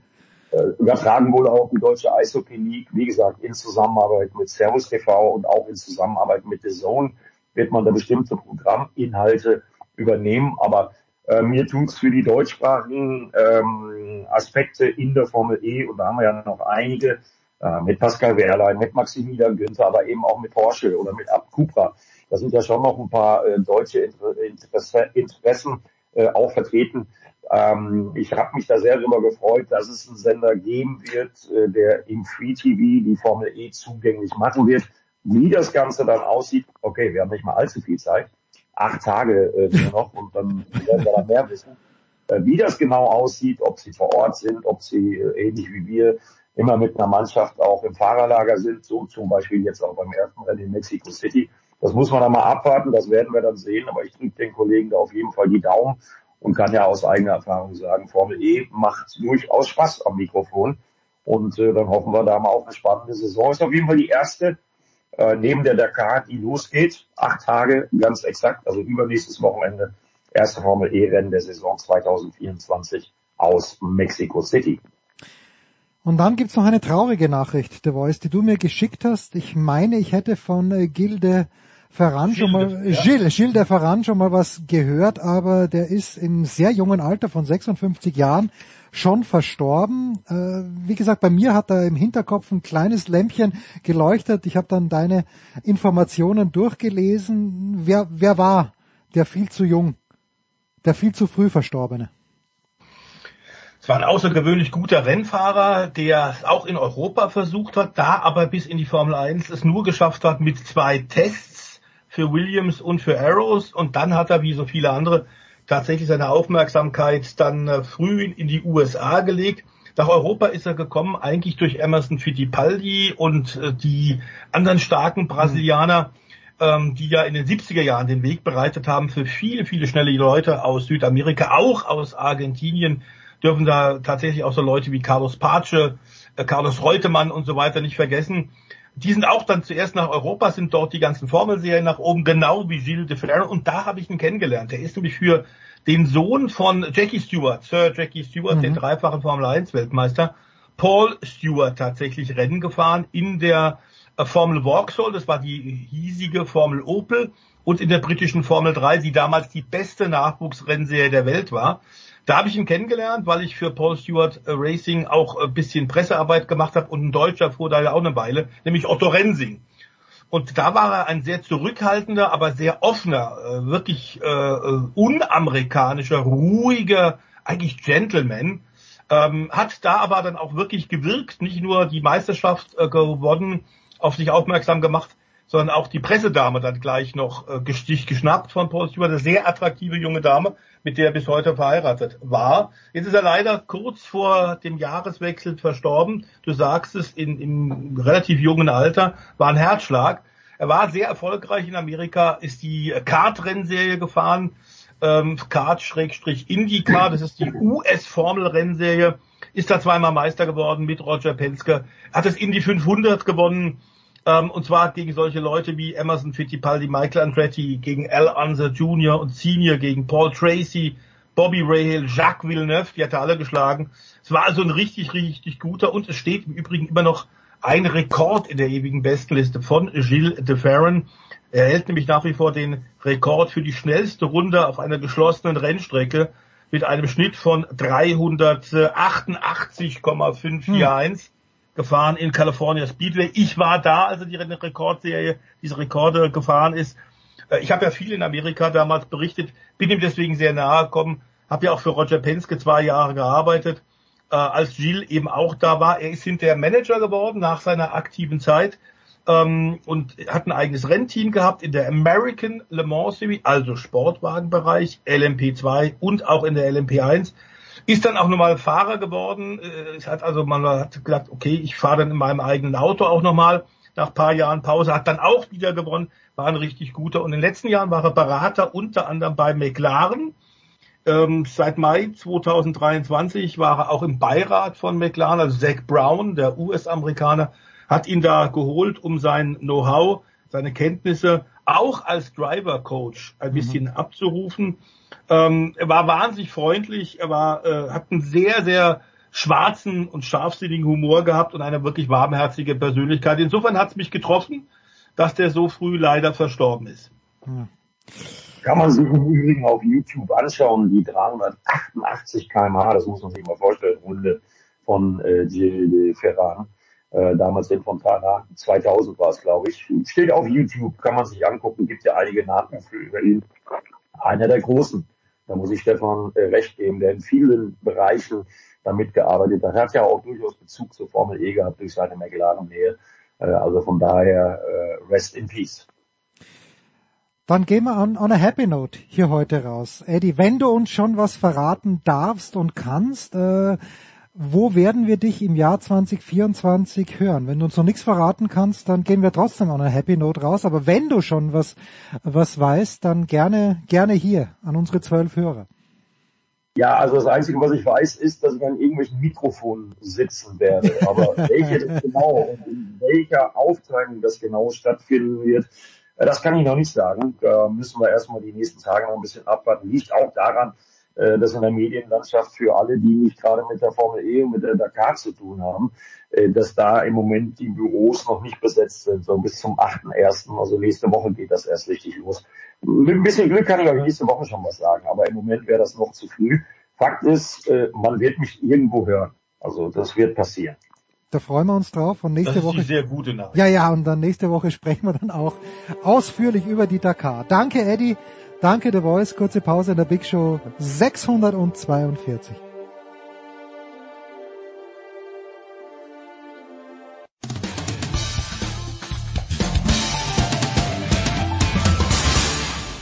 Servus, das ist der Marco Schwarz und ihr hört Sportradio 360.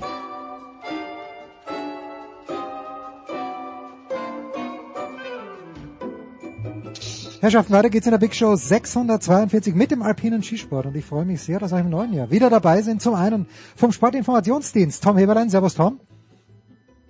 Servus. Und äh, von der Standard AT Lukas Zara in Wien. Servus Lukas. Servus, hallo. Jetzt, Lukas, bist du viel zu jung, dass du dich an Pietro Vitalini erinnern wirst können, aber vielleicht hat man dir das erzählt. Pietro Vitalini hat's einmal in Kitzbühel, es waren die großen Luc Alphand-Jahre, es muss ungefähr 93, 94 gewesen sein, über einen Zaun drüber rausgeprackt. Äh, Es waren zwei Sprintabfahrten, wenn ich mich richtig erinnere. Tom, du korrigierst mich bitte, wenn ich falsch liege. Aber jedenfalls, Pietro Vitalini hat's darüber rausgeprackt äh, und er ist am nächsten Tag wieder gefahren. Und wenn so ein Sturz passiert, dann sage ich, okay, da kann das Kreuzband hin sein.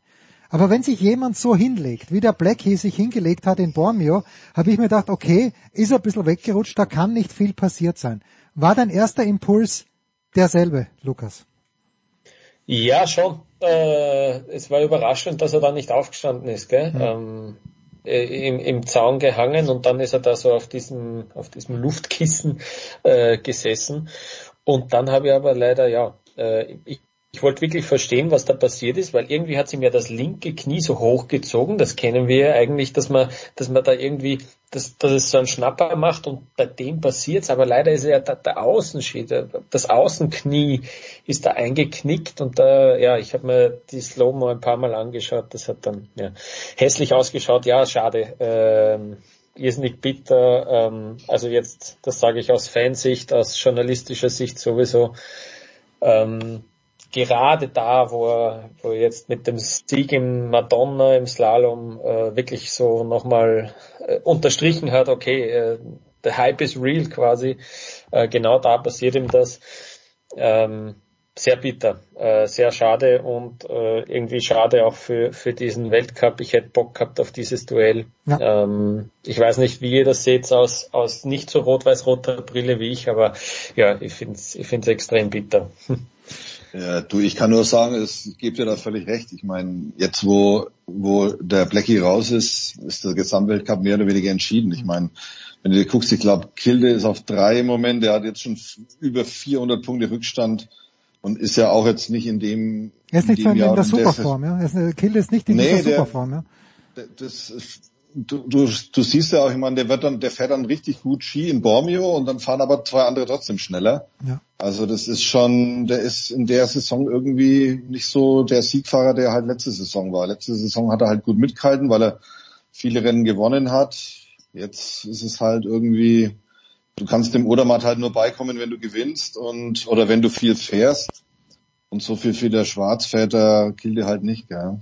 Ja, also, nicht so gut. Ja, es ist echt, ja, es ist echt bitter. Also ich finde es echt bitter. Vor allem, weil der Schwarz halt einfach auch eine geile Geschichte ist. Ja. Muss man halt auch dazu sagen. Jetzt sagt, Oder jetzt in dem Fall war. war, ja, jetzt sagt der Blackie, Tom, ja, meine Kritiker werden jetzt wieder alle sagen, haben sie eh gewusst, ich fahre zu viele Rennen, aber auch bei diesem Rennen hat man gesehen, na klar muss er die Abfahrt mitfahren. Er war ja da, glaube ich, zwei Zehntel hinten äh, zu dem Zeitpunkt. Für mich wäre das ein solider vierter Platz geworden, was eh gut genug ist. Also äh, und am nächsten Tag dann der Super G, wo er vielleicht noch ein bisschen besser dargestanden wäre. Also das ist ja überhaupt keine Frage mehr, dass Marco Schwarz, wenn er denn zurückkommt, was ich ihm herzlich wünsche, aber dass er im Speed auch bleiben muss.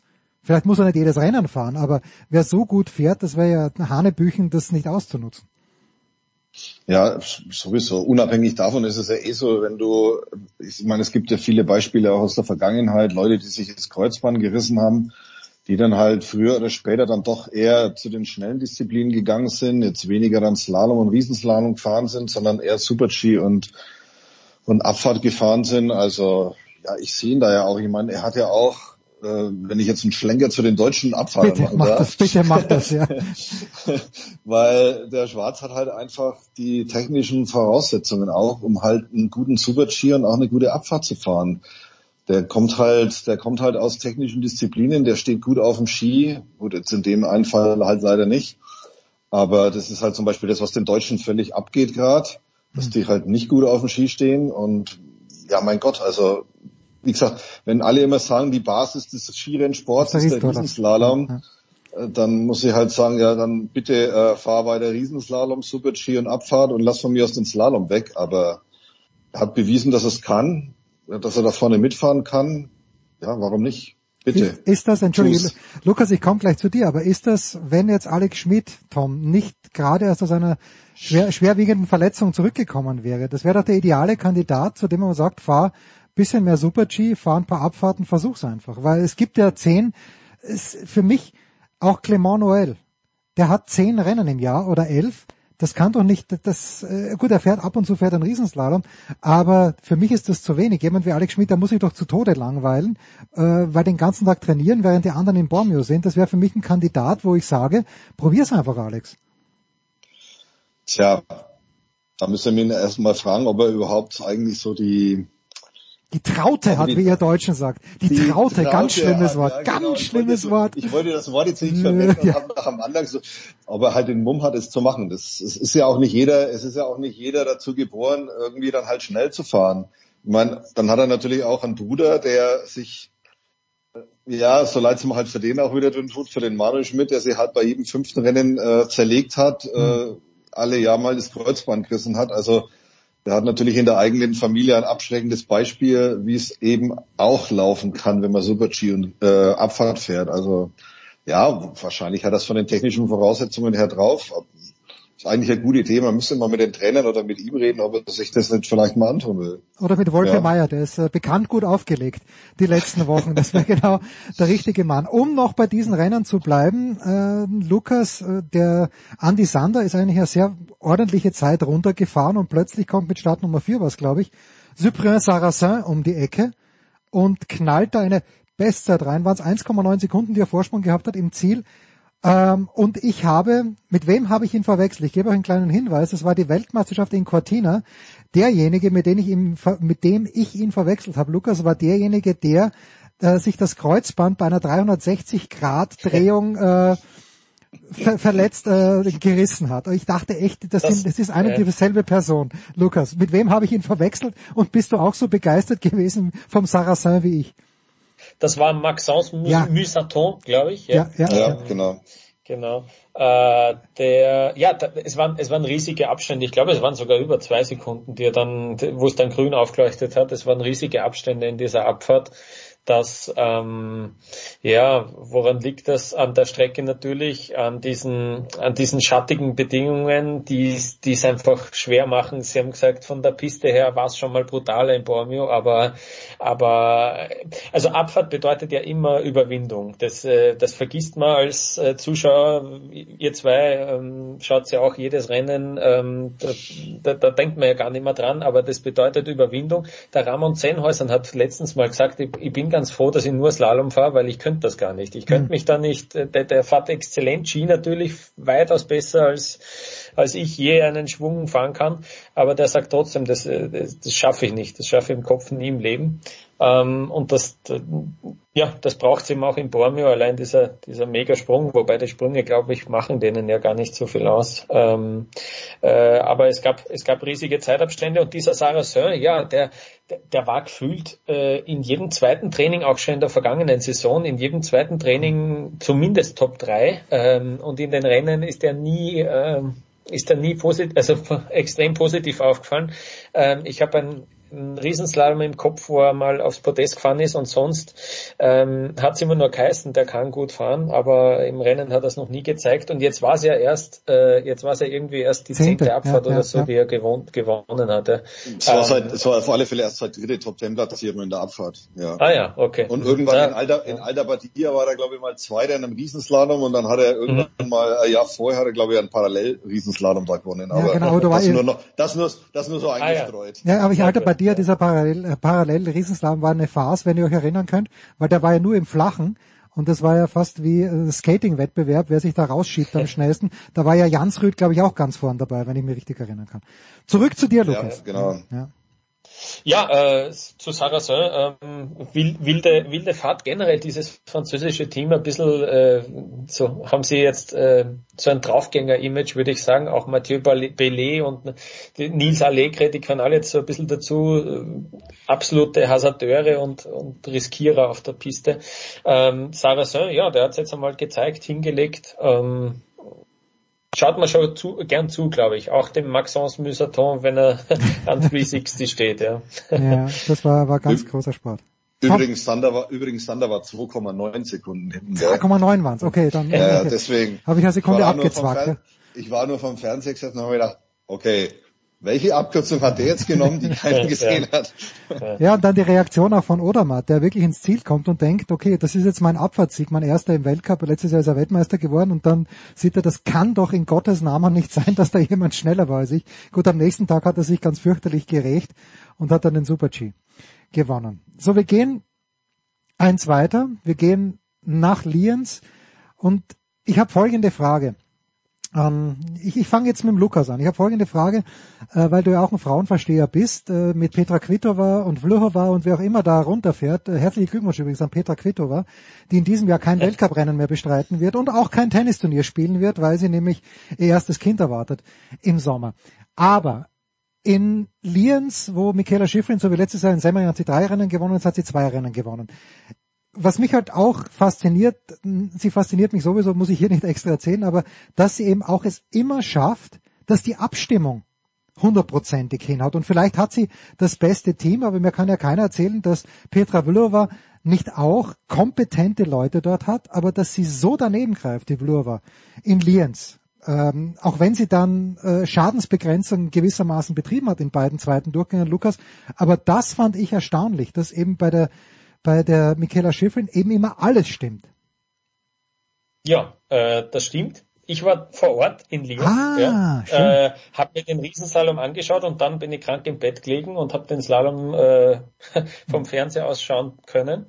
Aber ähm, was die Athletinnen vor allem nach diesem ersten Lauf gesagt haben, wo die Schifrin schon ähm, eine Sekunde schneller als die Konkurrenz war, auf einem extrem kurzen Lauf eigentlich auch. Ja, das ist ja wie im Semmering, du bist knapp über einer Minute Laufzeit, ja, und trotzdem ist sie da eine Sekunde vorn. Ist, dass es in den schattigen äh, Abschnitten wirklich glatteisig war und äh, in den, wo die Sonne drauf gescheint hat, äh, eben sehr weich. Es hat in Lienz die ganze Woche davor nur geregnet und es hat gerade mal paar Minusgrade in der Nacht gehabt. Ja, die waren wirklich sehr froh, dass sie da dieses äh, diese Piste hinbekommen haben. Das war auch gar nicht so klar davor.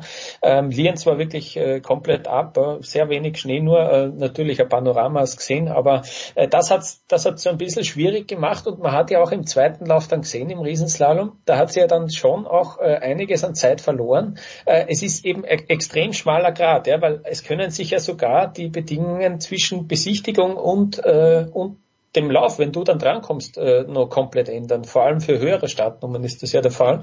Äh, es gibt da so ein paar äh, Kleinigkeiten, dann holst du auch noch irgendwie, dann, dann ziehst du noch einen anderen Ski an, äh, mit dem du vielleicht besichtigst. Äh, Marcel Hirscher soll das ja, glaube ich, äh, wirklich zu, zu Extreme gemacht haben, dass er ein paar, paar Skier gleich mitgenommen hat und dann runtergerutscht ist ein paar Tore und sich so irgendwie das perfekte Setup noch zusammengereimt hat und so schlecht hat das ja nicht geklappt. Ähm, solche Wege muss die Schifrin auch irgendwie gehen, ja. Wenn es so leicht wäre und so öffentlich bekannt, wäre es ja, äh, würden sie ja alle machen. Aber ähm, die hat auf jeden Fall schon ein gutes Team hinter sich. Ähm, der Ausrüster Atomic, der äh, hat sich natürlich gefreut, ähm, dass die Schifrin da beide Rennen gewonnen hat, wenngleich auch äh, ein bisschen, bisschen Wehmut dabei war mit der Schwarzverletzung. Aber ich habe auch reden können mit dem Christian Höfliner von Atomic. Ähm, ist natürlich ähm, ist nicht wichtig für diese Marke und äh, da stecken sie schon Ressourcen rein, dass da auch wirklich alles passt und äh, die haben da ein perfektes Team gefunden, ein perfektes System, äh, das, das wirklich exzellent klappt. Und ich glaube, letztes Jahr hat es ja mal in Sestriere nicht geklappt. Ja, das ist so, das, das, das, das merkst du dann sogar, mhm. wenn es einmal irgendwie von der Abstimmung her zufällig ein Griff ins Klo war, weil es halt so außergewöhnlich ist, weil es eigentlich immer klappt bei ihr. Tom, die deutschen Riesentorläuferinnen. Es ist eine Erfolgsgeschichte. Es ist eine Erfolgsgeschichte. Die deutschen Frauen im Riesenslalom, wenn Emma Eicher äh, schlecht gefrühstückt hat, ist das ein ganz, ganz großes Debakel. Und äh, äh Felix hat, glaube ich, in der ARD gesagt, gebt dem Andi Purlacher Zeit weil äh, es kommt, er muss halt auf die jüngeren Jahrgänge warten, auf die Romy Ertl zum Beispiel, die natürlich äh, gewisse, gewissermaßen vorbelastet ist. Also wer das Video jetzt nicht sieht, Tom Heberlein hebt die Hände in die Luft und hat gesagt, ja, in, zwei, in zwei Jahren gewinnt sie ihr erstes Weltcuprennen. Also kriegt denn Andi Purlacher diese, diese Zeit, die er laut Felix braucht? Ich glaube schon, dass er die bekommt. Ich meine, ähm, es, ist ja ein bisschen so, er muss da jetzt irgendwie auf der Glatze Locken drehen ähm, oh. er hat, äh, ja, er hatte im Prinzip, im Prinzip hat er im Moment nur eine, auf die er sich wirklich verlassen kann. Das ist halt Lena Dürr. Ähm, Emma Eiche hat extrem viel Talent, das weiß jeder, das ist unbestritten. Ähm, aber sie hat halt einfach noch zu viele, ja, ein bisschen so Aussetzer. Ähm, ich glaube, wenn die sich stabilisiert, dann ist die mit Sicherheit jemand, auf den du in Zukunft zählen kannst. Aber dahinter schaut es halt einfach zappenduster aus. Und ob ich jetzt unbedingt auf äh, das junge Mädel Erdl warten will, muss, kann, soll, darf, das weiß ich nicht. Ich meine, wir wissen alle, dass der Übergang von vom Jugendbereich, vom Juniorenbereich, wenn man jetzt nicht gerade Marco Odermatt ist, äh, dass der extrem schwierig ist. Es gibt nur ganz wenige, die äh, ja, die, die gut bei Juniorenweltmeisterschaften sind und dann letztendlich auch sich im, sich im, ich sag's mal, im Profibereich dann auch richtig gut durchsetzen. Also ich, ich, um die Frage zu beantworten, ja, ich glaube, er kriegt die Zeit, weil ich glaube, dass Wolfi Meier schon weiß, unter welchen Bedingungen äh, der Andi Puerlacher arbeitet und was er zur Verfügung hat. Das weiß er, weiß der Wolfi Meier wahrscheinlich noch besser als jeder andere. Ähm, deswegen ja, ich glaube, er kriegt die Zeit, aber die Zeit wird schon relativ hart werden und man kann eigentlich nur hoffen, dass Kira Weidl jetzt irgendwann mal äh, ja, keine Ahnung, irgendwie irgendein Turbo findet, dass er mal ein bisschen schneller fährt und nicht die gleichen Fehler macht, die sie seit drei Jahren macht oder vier Jahren macht. Ja, und dass die Lena Dürr einfach weiter, ja, so ein bisschen die deutsche Fahne da hochhält bei den Frauen. Was anderes kannst du im Moment eigentlich nicht erwarten. Hm. Eine, die mit extrem viel Selbstvertrauen, Lukas, in die Saison gestartet ist, ich habe vor Sölden ein Interview gesehen, ist Julia Scheib von den Österreicherinnen, die tatsächlich gesagt hat, sie möchte Rennen gewinnen. Fand ich lässige Ansage eigentlich, ja, nur hat sie sich in dieser Saison schon ein paar wirklich depperte, in Killington war es glaube ich, wo sie richtig deppert rausgeflogen ist, hat aber in Lienz richtig, richtig starken Lauf hin und bei der sieht man, die fährt ein kleines bisschen, kleines bisschen anders. Was kannst du uns über Julia Scheib erzählen, Lukas? Ja, das war in Mont Tremblant, was du angesprochen ah, ja, ja, ja, hast. Ja, nicht in Killington. Das ja, in Killington war es ganz gut und jetzt mit Platz 5 bestes Weltcup-Ergebnis, da hat sie nach dem zweiten Lauf dann gesagt, schau, das ist quasi, schaut, das kommt raus, wenn ich einmal einen, einen Lauf schaffe ohne Fehler, ja, mhm. äh, dann, dann klappt's und das ist natürlich, das ist das Ziel, das zu wiederholen und äh, das ist mein Anspruch. Ähm, ich finde das ja cool, dieses, dieses Mindset. Äh, cool auch, dass sie es geschafft hat, weil in Sölden ähm, hat sie davon auch schon eben gesprochen und dann ist sie nach sechs Toren, glaube ich, ausgeschieden. Ähm, das war ähm, ein Nackenschlag. Aber ähm, die ist, glaube ich, schon, also man, man erkennt das auch eben bei diesen wechselhaften Bedingungen, auch während eines Laufes, ähm, dass sie da, dass sie da einfach technisch, also das schaut man sich an und man denkt sich, hey, die, die hat's halt technisch drauf äh, im Vergleich zu, zu vielen anderen, auch im ÖSV-Team, die, die, die irgendwie sehr unsicher unterwegs sind. Ähm, man kann, man kann über sie sagen, dass sie, dass sie auch durch, durch Verletzungen gestoppt wurde. Also die hat, glaube ich, auch schon drei schwere Knieverletzungen gehabt. Äh, auch das hat sie in der Entwicklung gebremst. Ähm, umso, umso erstaunlicher ist, dass sie sich jetzt in den, in, im Weltcup festigt. Eben, sie ist eine Riesenslalom-Spezialistin. Ähm, da haben wir auch vorher drüber geredet. Ganz wenig Rennen eigentlich nur, dann hast du auch äh, dementsprechend, finde ich, ein bisschen mehr Druck, äh, wenn es dann ein Rennen gibt, ähm, dann musst du eben abliefern. Ähm, aber das schaut mal, das schaut mal ganz gut aus. Ich erkenn, man, man erkennt da eine, eine, eine Lernkurve, die nach, nach oben zeigt.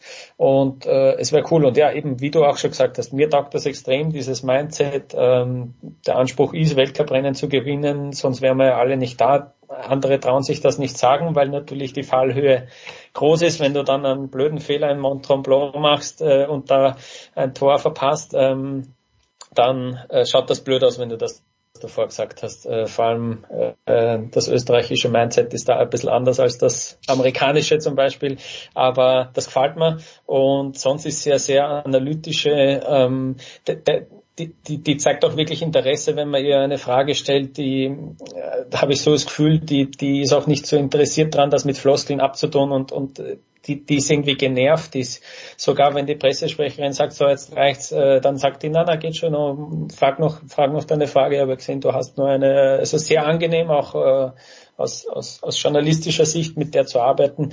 Und jetzt wäre es halt irgendwie schon noch cool, wenn die, äh, wenn die Erfolge feiert, äh, cool aus, ja, aus österreichischer Sicht, weil auch, auch Österreich ist es in dieser Disziplin äh, nicht gut gegangen die letzten Jahre, ja. Wahrscheinlich war Julia Scheib gerade verletzt damals, als das äh, ÖSV-Medientraining stattgefunden hat, wo diese ganzen Floskeln einge, eingeübt wurden. Ja. Also das äh, in, in Volzberg, wo ich herkomme, da hat der ÖSV über Jahre im Sommer mit den Juniorinnen, äh, Junioren bin ich mir gar nicht sicher, aber es war immer ein ganzer Haufen von Mädchen, die da eine Woche dann dort waren, die zum Radlfahren dort waren. Und zwei Tage lang äh, ist dann immer jemand gekommen am Nachmittag und hat mit denen wirklich dieses Medientraining gemacht, diese Floskeln eingeübt, die wir jetzt alle so schätzen und, äh, und, und gar nicht genug davon kriegen können. So, Tom, abschließende Frage. Ich finde, dass der Kalender, der FIS-Kalender für die Weltcuprennen in diesem Jahr ein absolutes Desaster ist.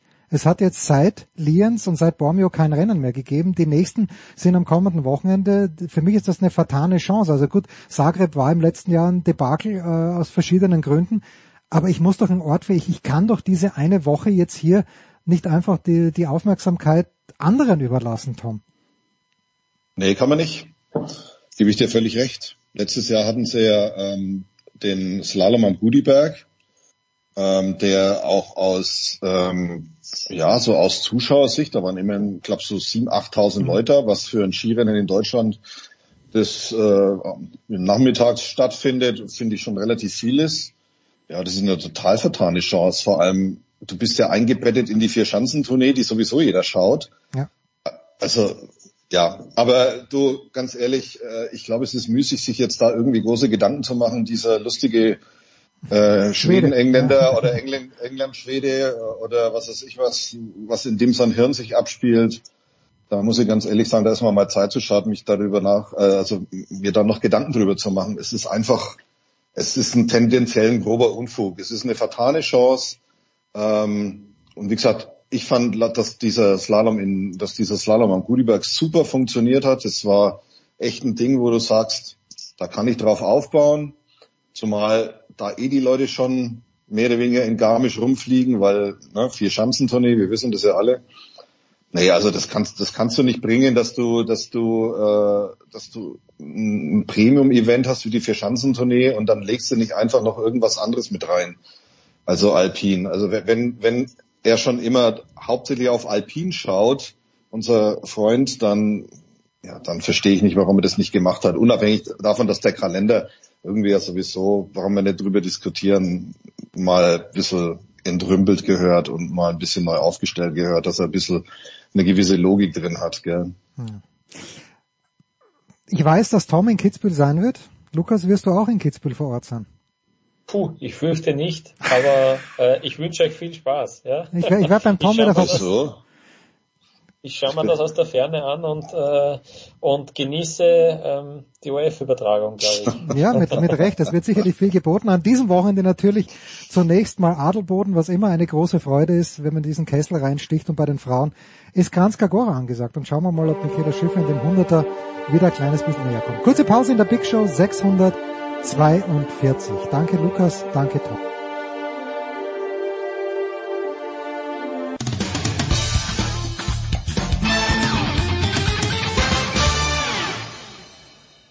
Hallo, hier ist der Thomas Bornstern und ihr hört Sportradio 360.de.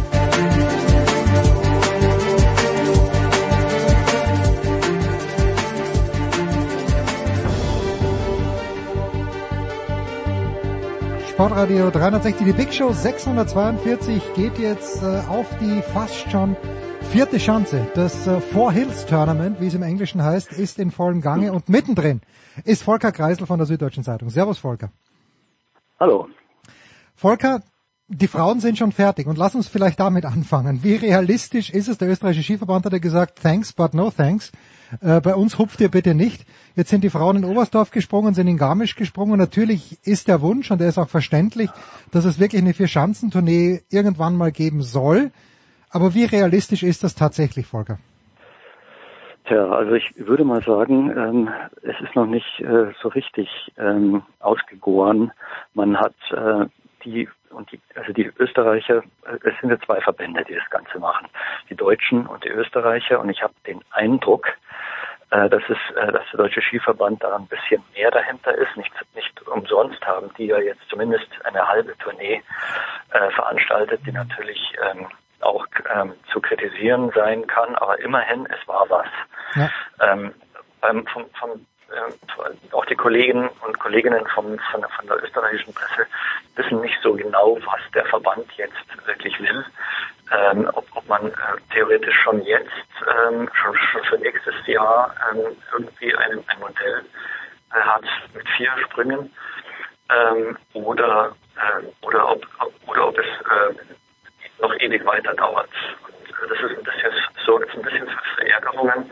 Ich habe mit, äh, mit äh, Daniela Jaschko-Stolz gesprochen, die ist ja äh, doch noch immer eine, ein, ein großes ähm, Gewicht hat äh, mit ihrer Meinung. Ist hat übrigens erst äh, im vergangenen, vergangenen November zurückgetreten. Sie hatte eine riesige lange äh, ähm, äh, Karriere und auch Expertise jetzt. Und äh, die sagt, äh, dass natürlich kann und soll das Ganze richtig organisiert werden, aber es fehlt einfach ein Plan. Es fehlt einfach eine Kommunikation und, es, und, und man hat das Gefühl, äh, es ist kein blöder Witz, aber die Skispringerinnen hängen in der Luft. Also wissen, sie wissen einfach nicht, was weitergeht. Okay. Das ist momentan die Situation. Ähm, jetzt ist es ja so, wenn man sich überlegt und wenn man sieht, die springen gerade das gestrige in Innsbruck, aber auch das erste Springen in Oberstdorf. Es ist halt einfach so, der Wind spielt so eine grandiose Rolle in diesem Sport, dass man, dass er eigentlich nicht planbar ist und deshalb ist aus meiner Sicht, es ist ja fast unmöglich, dass du sagst, die Frauen springen eine Vier-Schanzentournee und springen am selben Tag ihr Wettkampfspringen wie die Männer. Vielleicht geht es nach der Qualifikation der Männer, weil es nur eine, äh, ein, ein Durchgang ist, die Qualifikation. Aber Volkers ist aus meiner Sicht zumindest komplett unrealistisch zu sagen, so wie gestern in Innsbruck, okay, die Männer springen um 13 Uhr, so Gott will, wird sogar in Innsbruck irgendwann mal ein Flutlicht geben und die Frauen springen um 16 Uhr, weil die, die Unabwägbarkeit beim Skispringen einfach zu groß ist. Wie siehst du das? Das ist sicherlich momentan ähm, an vielen ähm, Punkten schwierig und äh, man muss viele Probleme lösen. Aber ich bin mir ganz sicher, das Skispringen ist dermaßen äh, alt Hm. und hat so viel Exper Experten und auch Expertisen, dass, äh, dass diese Sachen einfach meines Erachtens ähm, relativ läppisch sind. Okay. Und ähm, ich glaube auch, man, man könnte ja auch, es gibt ja alle möglichen Denkanstöße. Man kann ja zum Beispiel auch mal sagen, dieser Schlusstag, der Dreikönigstag, der da immer als Schlusstag, Schlusstag sein muss, das äh, kann man vielleicht auch mal ausweichen und sagen, okay, dann machen wir uns halt, geben wir uns halt zwei, drei Tage länger. Was soll's? Dafür haben wir wirklich eine ernstzunehmende, in, in diesen Zeiten ernstzunehmende ähm, Tournee, nämlich die von allen. Hm. Und, ähm, und, das, was, was tatsächlich das, was jetzt die Frauen ähm, mitgemacht haben, das war nicht Fisch, nicht Fisch und nicht Fleisch. Das, das nannte, nannte sich TNT, äh, Turner, äh, Tour, äh, äh, Two Nights Tour. Ja. Ähm, es ist aber keine Tour. Eine Tour ist länger. Das war, das ist nichts anderes als ein äh, Start und darauf gleich äh, das Finish.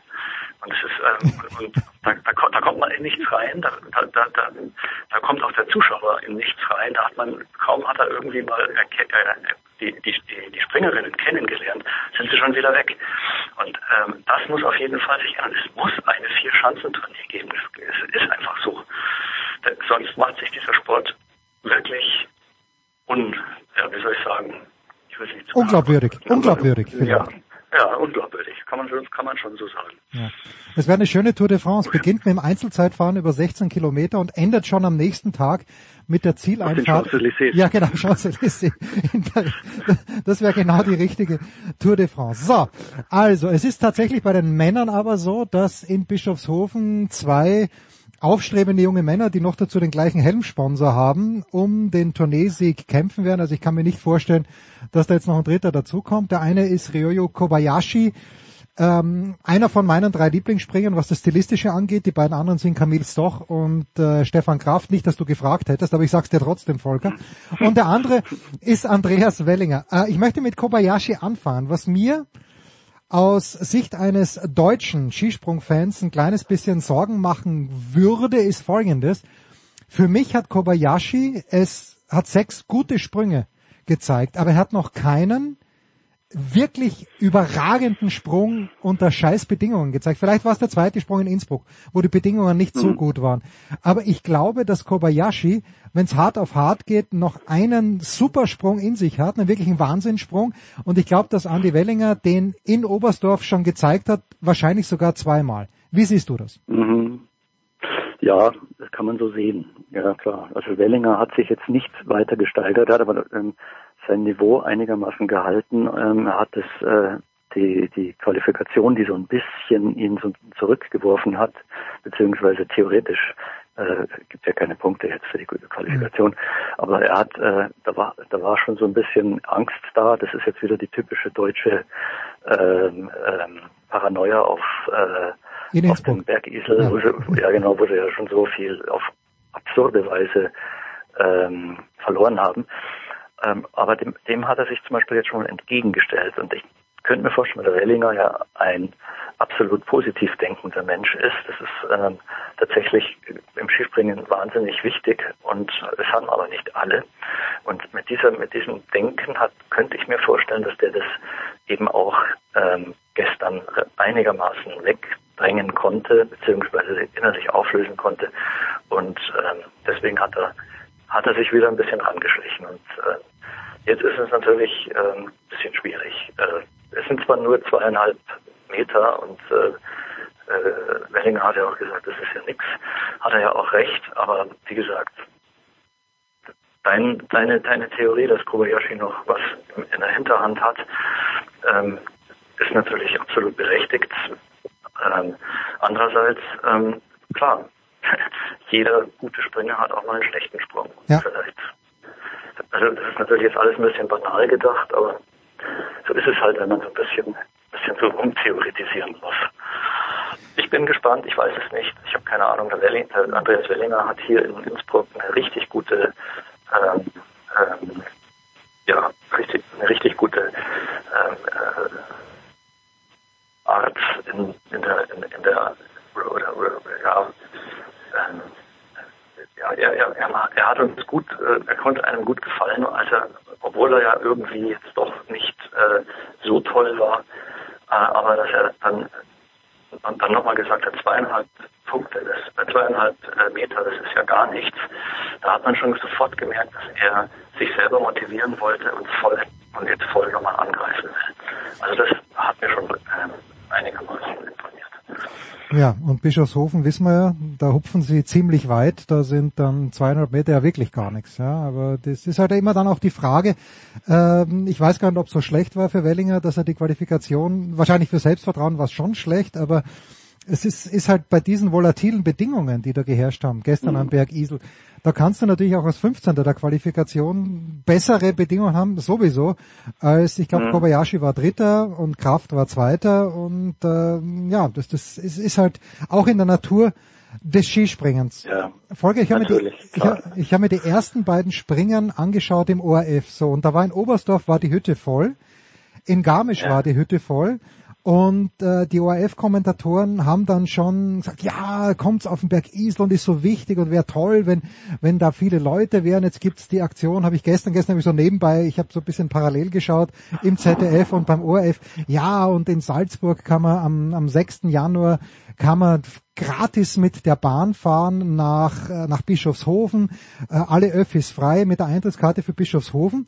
Hast du ein bisschen den Eindruck, dass äh, das Skispringen in Deutschland boomt oder hat es diese Werbeaktionen vielleicht auch gegeben und dass die Österreicher tatsächlich drum kämpfen müssen, dass die Hütte voll wird? Sie war ja einigermaßen voll gestern in Innsbruck, aber eben nicht ganz voll.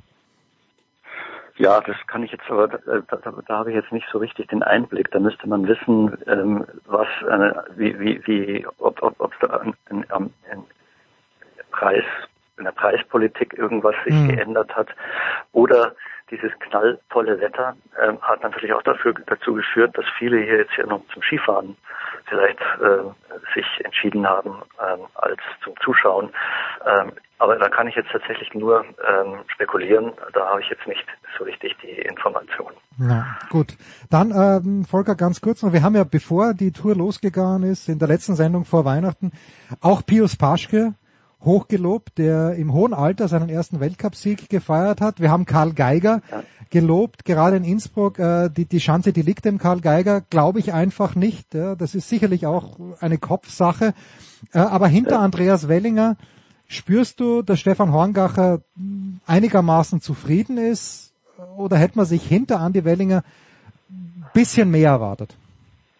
Ja, also nach, nach dem äh, krachenden Anfang, wo sie ja mit vier Leuten oder manchmal fünf, glaube ich sogar, Fünf waren's, glaub in, in, in den Top in den Top Ten waren, das ist natürlich ähm, schon eine große Sache gewesen, ähm, muss man sagen. Äh, ich könnte mir vorstellen, dass das auch die, die die Trainer gar nicht so beabsichtigt haben, aber ich schätze mal, das war auch so ein bisschen Team ähm, Teambuilding ähm, ähm, und, und so so, so ein, so ein ähm, Aufbau, innerlichen Aufbau in diesem, in, in diesem, in diesem, in diesem Dezember. Äh, die haben sich gegenseitig gepusht und das war halt einfach äh, eine, eine gute Te- Teamdynamik. Und ähm, es ist aber oft so im Skispringen, dass dann irgendwann mal ähm, der Cut kommt, weil ähm, man dann plötzlich, ich weiß nicht, woran es liegt, ich, ich könnte mir vorstellen, dass der Skispringer dann auch plötzlich anfängt zu denken, ähm, was mache ich eigentlich, wenn ich jetzt, wenn es jetzt mal nicht so gut läuft. Und äh, aus irgendeinem Grund, und, und sei es deswegen, weil die anderen plötzlich nachziehen und heutzutage kann man ja sehr schnell sehen und, und, und so interpretieren, warum ist der andere besser als ich. Ja?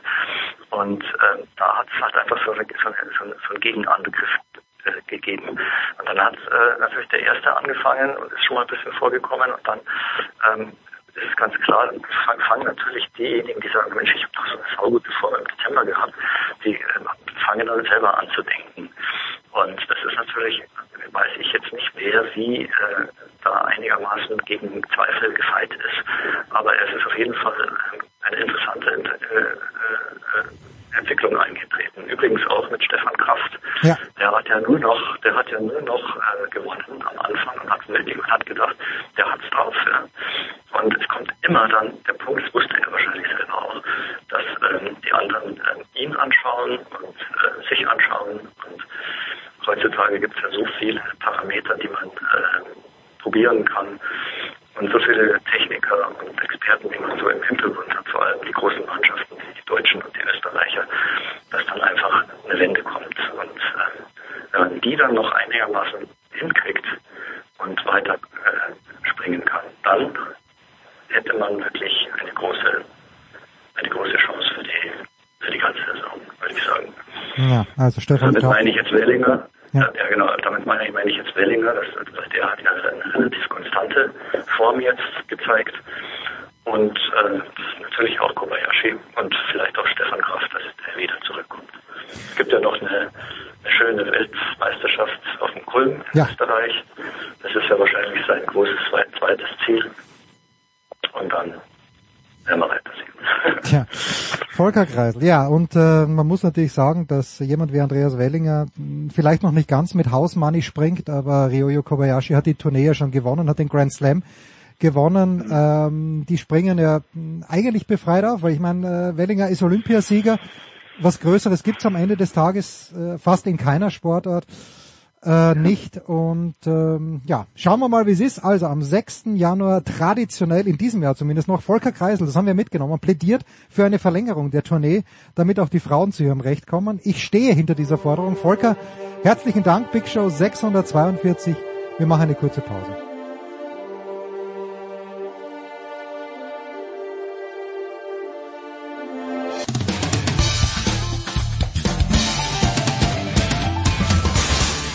Hallo, hier ist Malaika Mihambo und ihr hört Sportradio 360. Big Show 642. Weiter geht's bei Sportradio 360 mit Corbinian Eisenberger von der Süddeutschen Zeitung. Servus Corbinian. Ja, servus Jens, grüß dich. Wir wollen natürlich über die Darts-WM sprechen, aber zunächst die entscheidende Frage. Seit Wochen werde ich gelöchert von unseren zwölf Hörern.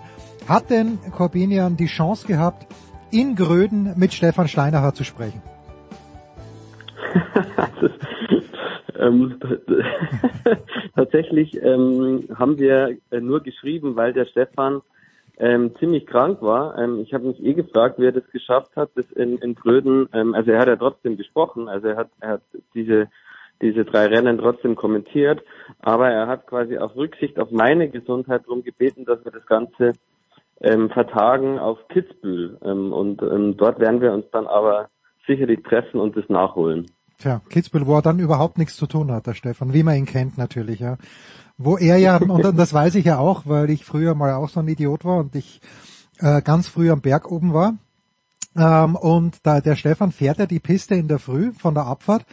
Äh, er darf ja überall rein, ich nicht. Äh, Ich bin zwar Mitglied im Kitzbüheler Skiclub, aber man darf nur außen rumfahren. Aber der Stefan fährt die Piste auch ab in der Früh, damit er dann wirklich weiß, wie die Pistenbeschaffenheit ist.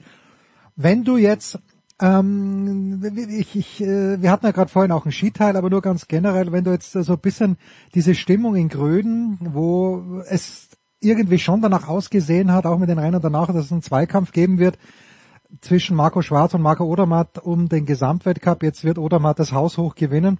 Wie geht's dir damit als eigentlich neutralen Beobachter, Corbinian? Äh, ja, ja, durchaus neutral. Ähm, also ich, ähm, ich muss sagen, ich fand die Stimmung in Gröden ähm, super. Also da waren ja, ich habe auch nochmal mit den Veranstaltern gesprochen, insgesamt 17.000 Mhm. Leute da, also im Stadion und, und am, am, am Streckenrand. Gerade am letzten Tag ähm, waren dann 9.000 Leute allein da. Also das war schon überragend. Also das ist so der Grund, warum ich mir ein, ein Skirennen auch mit anschaue, weil man halt einfach merkt, dass es die Leute mitnimmt und dass die Leute halt Skifahren geil finden. Also so wie ich selber ähm, schon auch, klar. ja. Und, und, und insofern, so das ist, das ist, finde ich mal, das, das Zentrale. Und ähm, ja, mit der mit der Verletzung von von Marco Schwarz jetzt in, in Bormio ist natürlich für die Spannung im Gesamtweltcup ähm, dramatisch, aber Mai, es gibt ja auch noch es gibt auch noch andere Geschichten. Es geht ja ähm, nicht äh, nicht nur ähm, um diesen Gesamtweltcup, das ist klar, das ist durch. Ähm, aber Mai, es gibt auch die zum Beispiel die deutsche Geschichte aus, aus dem Slalom, ja, also man, man, man fragt sich, wie wird Linus Strasser, ähm, je länger die Saison geht, so langsam mal reinkommen, ähm, mit dem war ich ja auch schon auf der Piste unterwegs vor einigen Wochen Mhm. und natürlich aus deutscher Sicht Lena Dörr ist am Naja. Performen, wenn nicht nie zuvor. Also das sind ähm, ja, das, es geht ja auch um diese kleinen Kristallkugeln. Das ist ja schon in diesem Skizirkus ganz gut ähm, ja, organisiert und insofern ähm, finde ich sind da noch viele spannende, ungeklärte, offene Fragen und ich hoffe, dass das Publikum das auch honorieren wird. Ich bin schon ganz gespannt auf Kitzbühel. Ja, aber davor bitte Adelboden. Nicht vergessen äh, und dann Wengen. ähm, ja, das ist, es stehen große Ereignisse an. Aber wenn du die Stimmung schon ansprichst, dann gleich meine Einstiegsfrage zur Darts-WM, über die wir in erster Linie natürlich jetzt kurz plaudern wollen. Ähm, ich habe manchmal in Fußballstadien, und da spreche ich gerne auch den glorreichen SK Bundegammer Sturm Graz an, dem ich sehr anhänge, aber wenn man da im Stadion ist, dann hat man manchmal den Eindruck, dass die Menschen, die für diese grandiose Stimmung sorgen, sie ist wirklich grandios in Graz bei Sturm, aber eben auch im Alley Pally, dass das, was diese Menschen veranstalten, zumindest im Fußball, oft schon unabhängig von dem ist, was sich im Spiel eigentlich tut.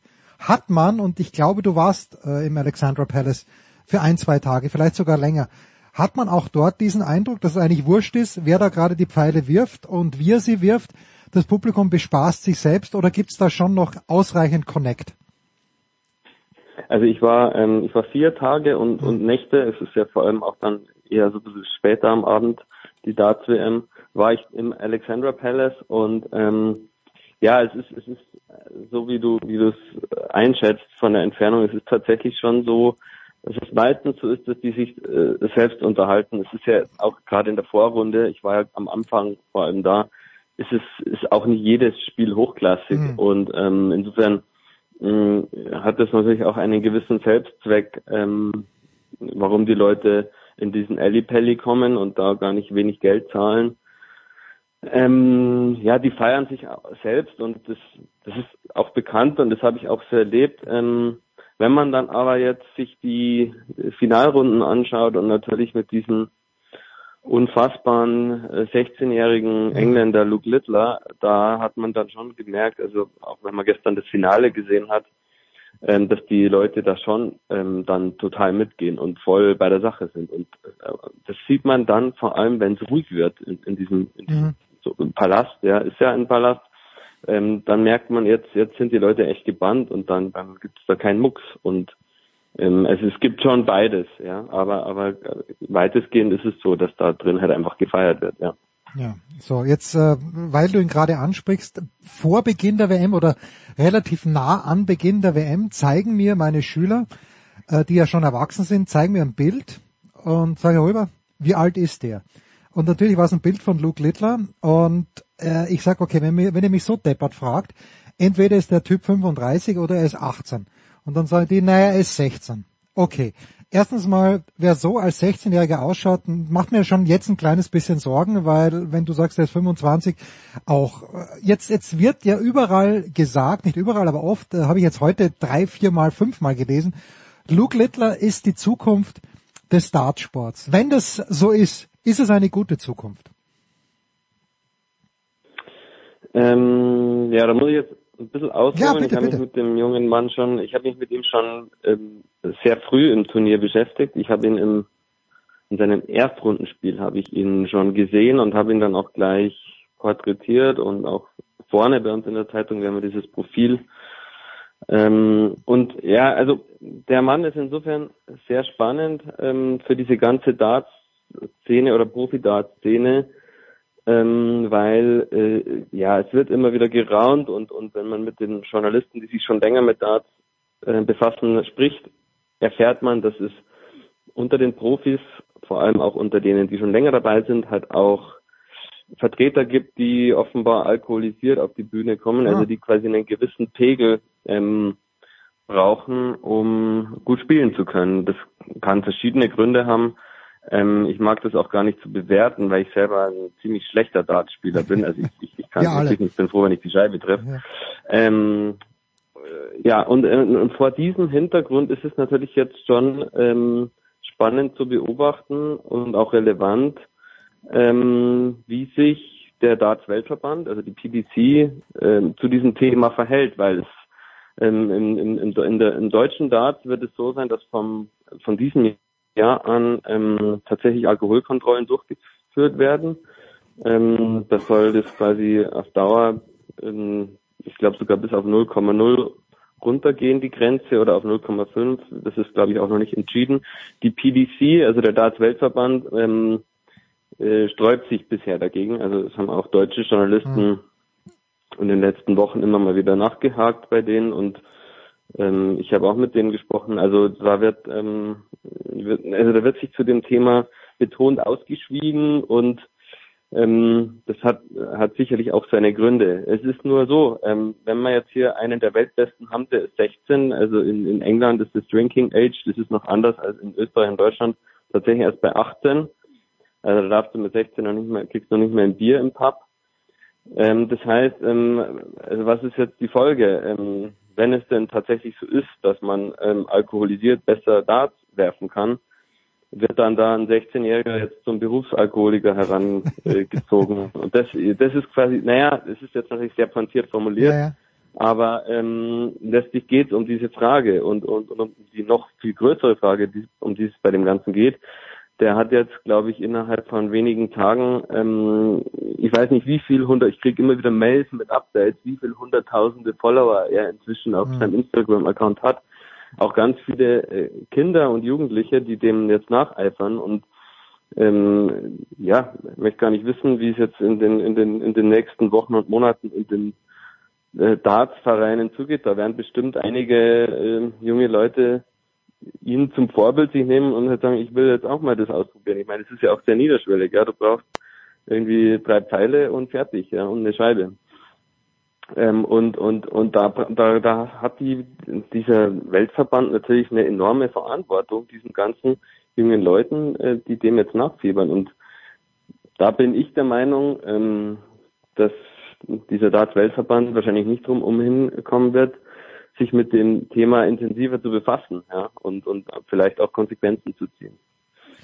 So, und on this note, was ich mir gedacht habe, als ich mir jetzt auch so die, ich habe in den letzten Jahren jetzt nicht so wahnsinnig viel Darts geschaut, aber immer mal wieder. Aber wenn ich jetzt mir, mir jetzt nur von den Phänotypen her äh, auch mir das anschaue, Luke Humphreys ist dann Weltmeister geworden.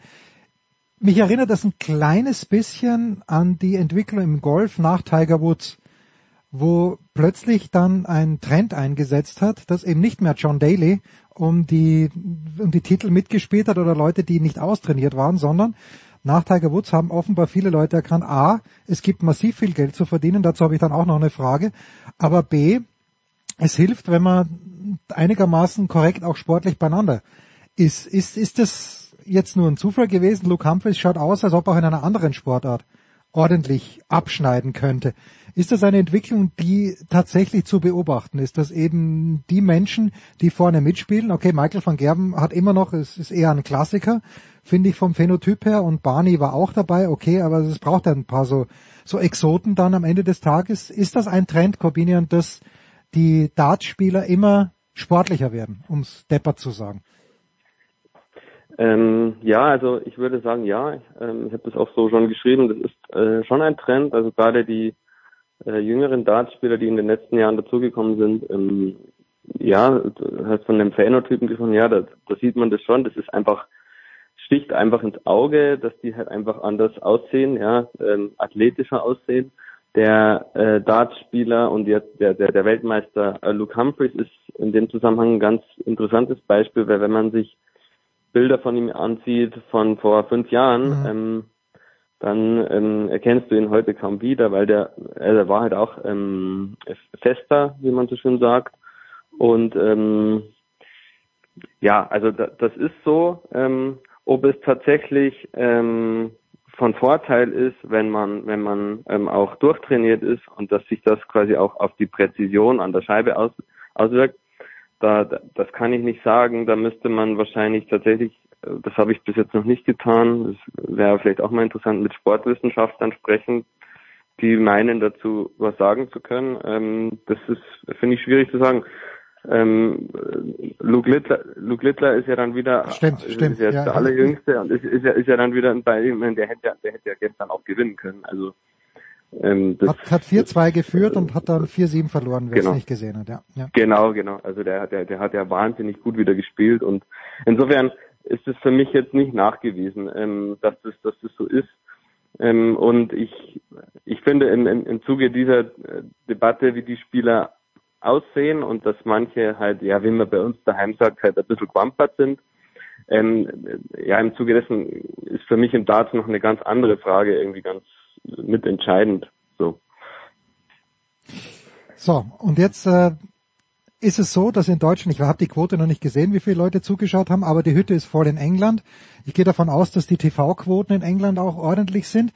Und dann bekommt der Sieger der Darts-WM einen Siegerscheck über 500.000 englische Pfund, also knapp 600.000 Euro. Und ich denke mir, das müsste mehr sein eigentlich. Wo, wenn man, wenn man bedenkt, äh, die Aufmerksamkeit, die dieser Sport bekommt, bekommt sie in allen Medien, auch in Deutschland. Wie schätzt du das ein? Also ich, wenn ich es bisschen mit dem Tennis vergleiche, ist es ein Viertelfinale, meine ich, bei einem Grand Slam Turnier, wo man ungefähr gleich viel verdient. Ähm, aber davon gibt's vier im Jahr. Darts-Weltmeisterschaft gibt's nur eine. Äh, Leute schauen zu. Ist das jetzt viel? Ist es wenig? Ist es angemessen? Eine halbe Million Pfund. Ja, also wenn man wenn man sich anschaut, wo der Sport herkommt, aus wirklich aus, aus Spelunken und, und verrauchten Pubs, ähm, das ist ja erwiesenermaßen so, ähm, dann ist es viel, was inzwischen dort äh, für diesen Titel bezahlt wird oder an Prämie gibt.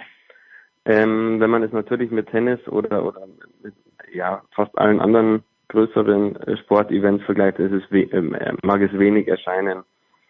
Ähm, ich, ich denke, dass äh, so wie diese Sportart oder Disziplin, wie man immer es auch nennen möchte, eine Entwicklung nimmt, dass das ähm, immer mehr werden wird über die Jahre. Es ist ja auch stetig angewachsen, mhm. weil dort immer mehr Geld auch zu verdienen sein wird, je mehr Menschen das auch verfolgen. Ich meine, die Einschaltquoten allein in Deutschland waren ja Wahnsinn. Das ist ja einfach ein Millionenpublikum. Und ähm, was ich was ich vorher schon andeuten wollte, also ich finde, man kann das so sehen, wie du sagst, dass das eigentlich zu wenig ist.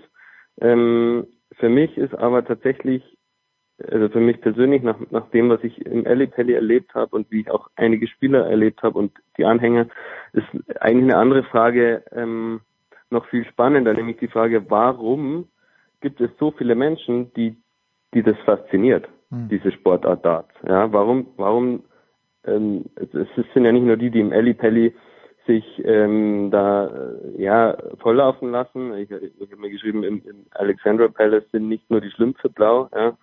Also die sind ja alle verkleidet dort. Ja. Und ähm, sondern, sondern auch am Fernsehen. Also es gibt ja offenbar etwas, was die Leute dazu antreibt, sich das anzusehen. Und mit der Frage habe ich mich etwas genauer befasst und ähm, ja, also ich, ich würde mal ganz kurz berichten, weil ich das nicht ganz irrelevant finde und auch der Grund, warum ich mich quasi freiwillig gemeldet habe, in den Alexandra Palace zu gehen.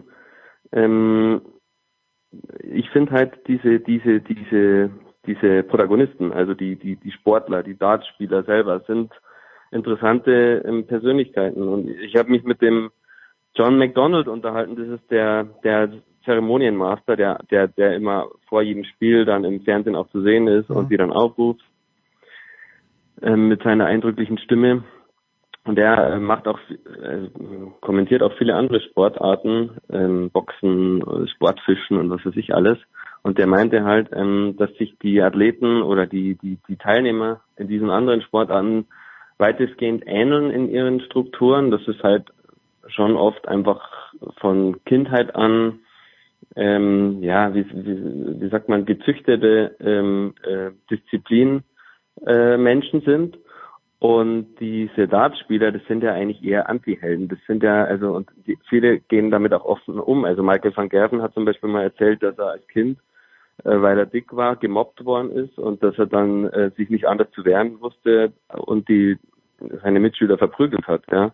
Und ähm, ja, andere haben über ihre Geldprobleme berichtet. Ähm, Nathan Aspinall zum Beispiel, der hatte irgendwie noch 20 Pfund vor vier, mhm. vor fünf Jahren auf dem Konto und hat sich dann durch Darts rausgezogen. Und das ist, finde ich, das Spannende, dass auf diesen Bühnen halt nicht wenige solcher Espinels und Van Gervens stehen, also halt Leute, die wirklich Probleme hatten und damit offen umgehen und sich durch diese leicht zugängliche Sportart halt irgendwie rausgezogen haben. Und deswegen finde ich es berichtenswert, auch weil es für mich wirkt wie so ein Gegenentwurf zu dieser Welt, die einem auf Instagram und TikTok und was es sonst noch alles gibt, vorgegaukelt wird und die es sicherlich auch vielen äh, jungen Menschen gar nicht so einfach macht, mit Selbstbewusstsein durchs Leben zu gehen. Und diese Darts-Leute sind halt viel echter und zugänglicher, auch mit ihren Fehlern und Macken. Und deswegen, ich finde es ich finde es gut, dass die sich da ähm, und wenn es gewampert sind, auf die Bühne stellen und gefeiert werden. Das finde ich faszinierend und vielleicht ist das der Grund, warum das vielen Menschen ähnlich geht. Es hat was, muss man wirklich sagen, als TV-Sportart. Wie auch Biathlon, wo ich mich ja jahrelang dagegen geweigert habe, aber Biathlon hat eben auch was, als weil es sofort eingängig ist und ja. So, Quampert, das trifft auch bei mir zu. Äh, die Vorsätze sind da, Corbinian, dass das 2024 anders wird. Vielleicht sehen wir uns in Kitzbühel. Für heute bedanke ich mich ganz, ganz herzlich äh, bei dir. Wir machen eine kurze Pause in der Big Show 642 und dann geht's hier weiter mit der National Basketball Association.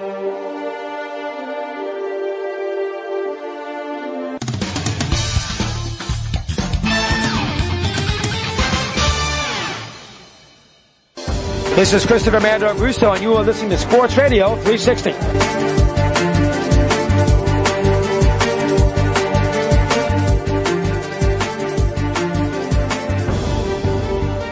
Big Show 642. Wir kommen zur NBA und damit zum NBA-Chefkoch zu Sepp Dumitro. Happy New Year, Sepp. Happy New Year, Sir. Ja, Sepp, es ist, es ist ja einiges passiert in den letzten Wochen und es hat auch einen Trade gegeben, der die Toronto Raptors und damit ähm, Dennis Schröder ich würde nicht sagen im Herzen getroffen, aber doch betroffen hat. Äh, die New York Knicks, Knicks waren auch involviert. Du hast diesen Trade auf X auch ausführlich kommentiert, aber vielleicht kannst du in kurzen Worten mal äh, einen kleinen Breakdown mir und unseren zwölf Hörern geben, denn ich hatte so den Eindruck, es war ein kleines bisschen ein Win-Win, wenn es denn sowas gibt.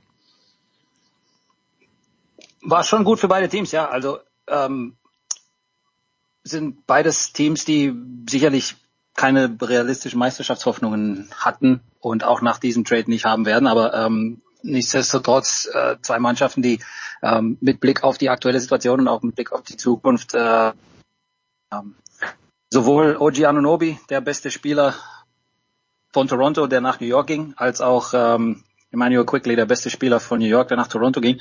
Das waren zwei ähm, Personalien, die ähm, ja die eine komplizierte Vertragssituation hatten. Also ähm, wenn du mit Spielern dann verlängern musst, die ähm, sich im Laufe ihrer, sag ich mal, frühen NBA-Karriere äh, einen gewissen Status erspielt haben, dann äh, stellt sich immer die Frage, wie viel ist uns dieser Spieler wert? Hm. Ähm, wir haben noch die Rechte an ihm, aber irgendwann kommt dann ähm, die entscheidende Frage, die Krux, wollen wir diesen Spieler bezahlen? Ist er Teil unserer Langzeitplanungen? Oder macht es mehr Sinn, ihn abzugeben oder für irgendwas einzutauschen, bevor der Vertrag ausläuft und der unrestricted free agent wird. Toronto hat es seit Jahren mit OG Anunoby so versucht, hatten nie ein Paket gefunden, das ihnen gefallen hat und äh, im Sommer wäre er unrestricted gewesen. Ne? Das heißt, er kann sich dann das Team selbst aussuchen und wenn du dann Toronto bist, hast äh, dann die Gefahr, dass der Spieler ohne Gegenwert quasi ähm, zu einem anderen Team wechselt, weil unrestricted free agency diesen Spielern das, diese Möglichkeit einräumt. Äh, dann lieber eintauschen gegen einen Spieler wie Manuel Quickly und RJ Barrett. Das ist so das sind die zwei Hauptspieler, die nach Toronto gingen, die äh, durchaus in den Planungen der nächsten Jahre in Toronto eine Rolle spielen können. Warum haben sie OG Ananobi abgegeben? Weil sie in Scotty Barnes äh, ihren neuen Franchise-Spieler ausfindig gemacht haben. Äh, Rookie of the Year. Ähm, leider im Skillset oft ähm, gedoppelt, sowohl mit OG Ananobi als auch mit Pascal Siakam. Das ist der nächste Typ, der bei Toronto äh, auf dem Trade-Block jetzt steht. Mhm. Ähm, mit Quickly und mit Barrett hast du zwei Spieler, die jünger sind, die äh, Lücken im Kader stopfen, vor allem auf der Guard-Position. Das betrifft natürlich Dennis Schröder auch, ähm, aber die insgesamt auch besser zu dieser Timeline der Toronto Raptors passen, die nicht vergessen 2019 NBA Champion geworden sind. Damals war Siakam einer der Schlüsselspieler, OG Anunoby auch damals schon im Team, aber seitdem ist viel passiert. Ja, die ganzen Protagonisten sind längst weg. Kawhi Leonard, Kyle Lowry, Fred Van Fleet, alle diese Typen äh, sind längst nicht mehr in Toronto und äh, du willst dann natürlich so die die Gleise anderswohin lenken mit Scotty Barnes jetzt als Franchise-Player. Wie passt Emmanuel Quickly da rein? Ausgezeichnet. Er ist ein besserer, vielseitigerer Guard als Dennis Schröder. Er kann werfen, er kann verteidigen mhm. äh, und äh, deswegen auch der Starter in Zukunft. Äh, RJ Barrett, ein Kid, das ähm, in Toronto aufgewachsen ist, Kanadier, Teil der Nationalmannschaft. Auch er in, in, New York nie so diesen Sprung gemacht, den man von ihm sich erhofft hatte. Ein hoher Draftpick ist er gewesen, aber äh, vielleicht jetzt mit äh, Szenenwechsel und zurück nach Hause. Ähm, die Antwort für die Raptors, die gerade offensiv natürlich katastrophal dastanden ähm, und jetzt ein paar Optionen mehr haben. Ähm, ich gehe davon aus, dass die meisten Zuhörer daran interessiert sind, was bedeutet das für Dennis Schröder? Ja, genau. Ja. Äh, ist er ja, ist er noch Teil der Planung in Toronto? Also äh, er ist jetzt Six Man, ähm, aber er kann natürlich weiterhin auch neben Quickly zusammenspielen. Also die beiden im Backcourt ähm, kann auch mit den Startern dann Spiele beenden. Ähm, es ist eigentlich die ideale Rolle für Dennis, so diese so in diesem ja, so Zwischenraum zwischen Starter und Six-Man, der von der Bank kommt und dann äh, ein bisschen Gas gibt, ein bisschen Zunder, dann auch mit den Startern zusammen auf dem Parkett stehen kann. Und äh, wenn man sich seine Leistungen anschaut, so in den, in den Partien, ja, jetzt seit dem Trade, ähm, 12 Punkte, 8 Assists, 16 Punkte, 5 Assists, das ist alles so ähm, ungefähr im Rahmen seiner Season Averages, also äh, 15 Punkte, 7 Assists im Schnitt. Er ist zwölf bester Assistgeber in der NBA, einer der besten, was die Assist-to-Turnover-Ratio anbelangt und äh, dementsprechend nach wie vor wichtig für Toronto. Die werden sich das jetzt anschauen bis zur Trading-Deadline. Äh, wie passt dieses Team? Passt Siakam vielleicht mit diesen Neuzugängen zusammen? Kann man sich vielleicht als sogar mittelklassiges Team wieder reetablieren im Osten? Äh, vielleicht in Richtung Play-In, vielleicht sogar in Richtung Playoffs was, was reißen. Ja, sie haben jetzt beide Spiele gewonnen seit dem Trade sowohl gegen Cleveland als auch letzte Nacht gegen Memphis. Und äh, wenn sie natürlich weiterhin gewinnen wollen, dann ist natürlich ein Dennis Schröder schon ein sehr, sehr wichtiger Mann, ja, für, für den Rest der Saison und äh, vielleicht dann sogar auch für die nächste Saison, wenn er überzeugt. Wenn sie sich entscheiden, nee, wir reißen das jetzt komplett ein, wir gehen komplett auf Neuaufbau, ähm, Youngsters etc., dann kann es vielleicht sein, dass irgendein echter Contender äh, sich die Dienste von Dennis Schröder noch sichern könnte. Allerdings weiß ich nicht, ob für Toronto jetzt da unbedingt groß was rausspringen wird ähm, bei Dennis Vertragslage und äh, bei dem Preis auch. Aber ähm, ja, also ich, ich glaube nicht, dass sich viel was ändern wird für Dennis. Also er wird weiterhin seine Minuten gehen, vielleicht zwei, drei Minütchen weniger. Der hat jetzt 30 und 29 Minuten absolviert gegen, äh, gegen Memphis und gegen Cleveland seit dem Trade. Und ich glaube, da wird sich dann auch einpendeln. Ob er jetzt von der Bank kommt und Spiele beendet oder ob er startet und Spiele beendet, ist äh, letzten Endes nicht so wirklich relevant. Also er ist nach wie vor einer der Schlüsselspieler in Toronto.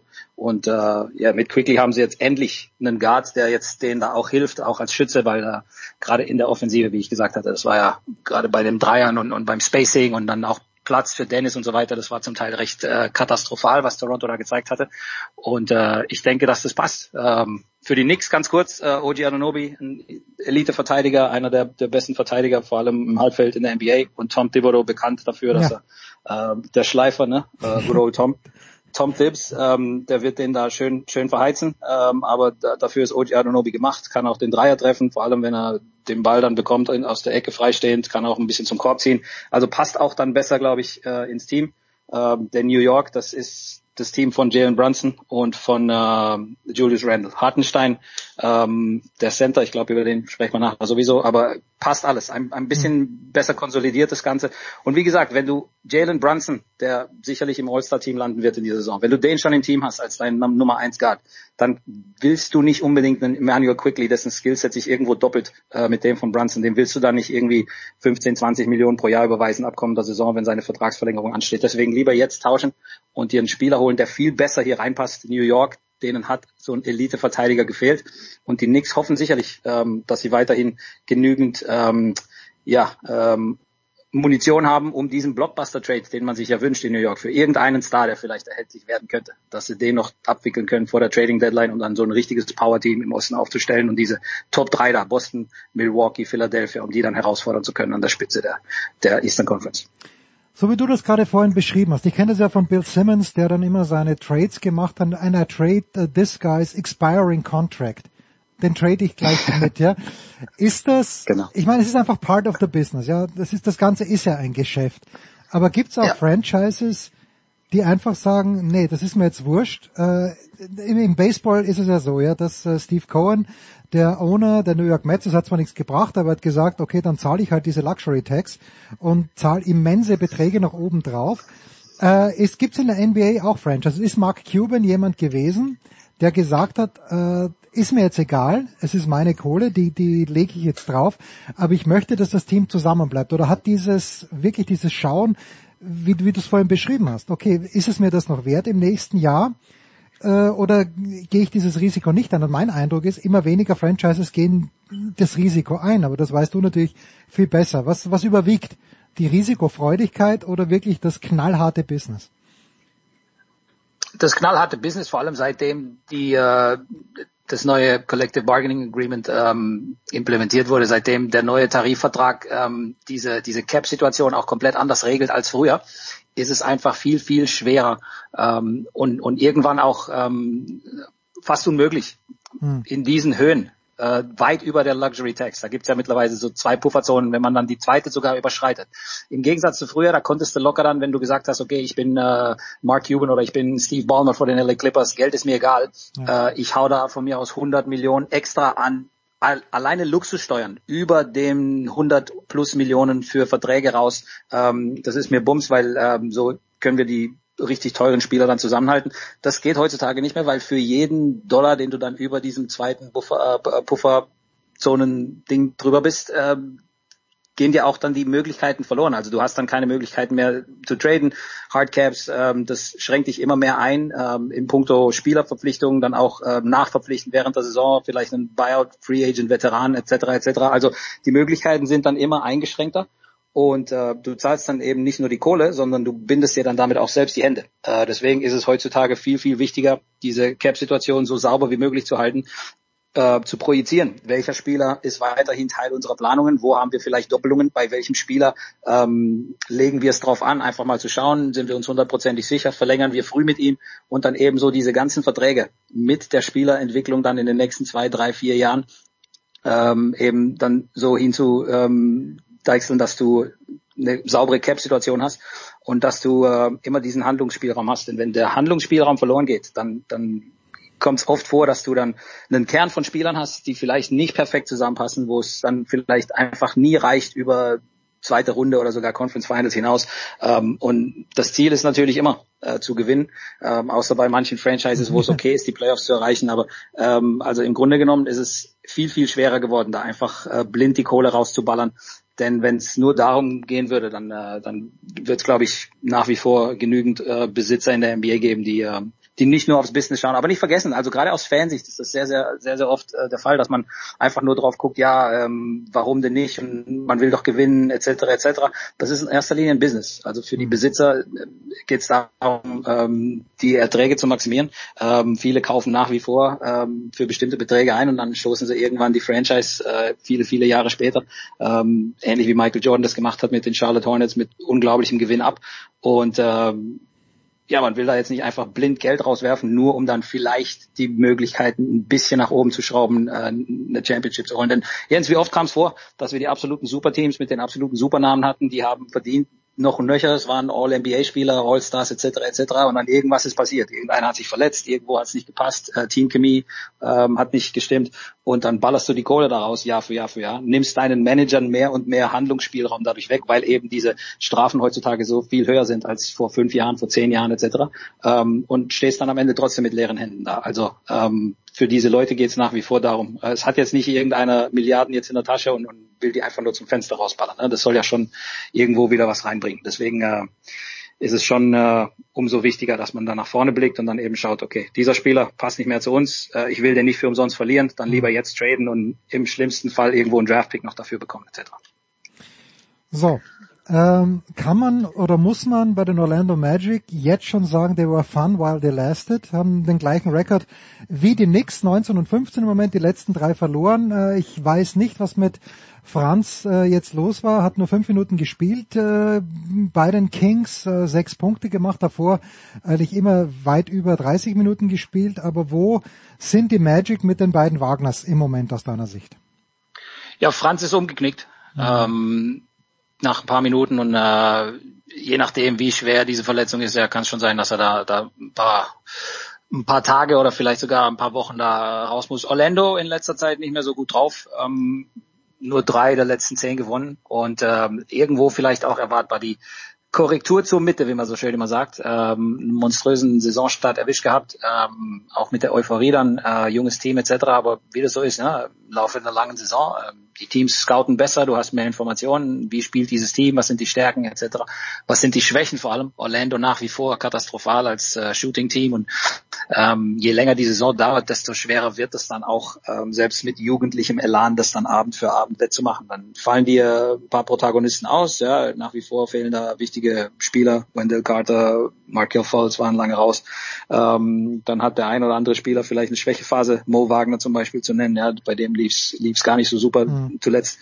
Ähm, und äh, naja, bevor, bevor du zweimal geblinzelt hast, so schnell geht es in der NBA. Vier Spiele in der Woche, ähm, zwei, drei Wochen sind vorbei und du hast dann nur irgendwie einen Sieg pro Woche rausgeholt und dann wirst du, wirst du durchgereicht in der Tabelle. Also ähm, kann gut sein, dass Orlando weiter durchrutschen wird und dass sie sich dann irgendwann äh, so im Laufe der Saison irgendwo Platz acht, neun, zehn vielleicht einordnen werden und äh, ja, es sind fünf Spiele Vorsprung auf einen Nicht-Play-in-Platz, mhm. aber ich glaube, da wird Orlando bis zum Schluss dann äh, damit zu kämpfen haben. Allerdings, ähm, ich sag mal so, wenn vor der Saison irgendjemand gesagt hätte, Orlando landet im Play-in-Spot, äh, Platz 10, Platz 9, das hätten, glaube ich, alle Fans in und um Orlando gerne genommen.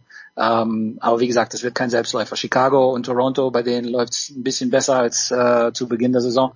Ähm, und ja, Atlanta, Brooklyn, äh, wie du schon gesagt hast, die Knicks, Cleveland, die sind alle so im, im gleichen äh, im gleichen Rahmen. Also immerhin sind sie im Pulk und sind nicht äh, weit unten, so wie zu Beginn der letzten Saison. Also definitiv stabilisiert, aber äh, da wird jetzt auf jeden Fall ein neues Level kommen müssen. Äh, hoffentlich ist Franz nicht allzu lange raus. Äh, und dann ähm, vielleicht gibt's ja auch noch einen Trade. Also ähm, Orlando hat nach wie vor Möglichkeiten, sich zu verstärken. Vielleicht kommt irgendwie ein Veteran, vor allem für die Guard-Position. Da hat es nämlich am meisten gehabert. Ein bisschen Playmaking. Äh, vielleicht finden sie jemanden, wer weiß, vielleicht ja sogar einen gewissen Dennis aus Nein. Toronto. Wenn denn, ja, es könnte sein. Also wie gesagt, wäre natürlich stark äh, für, für, für alle deutschen Fans in Orlando. Ich werfe das mal jetzt so in den Raum. Äh, es wurde kolportiert, ich habe es ein paar Mal schon jetzt gehört, gelesen etc. Äh, aus Orlando-Sicht muss man natürlich schauen, ja, wer ist realistisch verfügbar, welche Guards ähm, in der NBA vielleicht ja so zwischen Starter Schrägstrich Six-Man äh, wären überhaupt verfügbar zur Trading Deadline und wer macht auch Sinn äh, von der Vertragsstruktur her. Also du holst jetzt da nicht irgendwie einen Veteranen, dem du jetzt da 30 Millionen pro Jahr zahlen muss äh, für die nächsten für die nächsten Jährchen. Die sind ohnehin nicht verfügbar und äh, das, das muss wie gesagt auch zu Orlandos Timeline passen. Das ist ein sehr sehr junges Team, eines der jüngsten der NBA. Ähm, die haben jetzt schon enorme Schritte gemacht und äh, so jemand wie Dennis, der dann nur noch ein Jahr Vertrag hat, äh, der würde reinpassen, ein bisschen stabilisieren. Vielleicht zeigt er dann gute Leistungen, ähnlich wie das bei Mo Wagner damals genauso war. Der hat man sich auch zu Ende der Saison geholt, als er da schon aus der NBA raus war.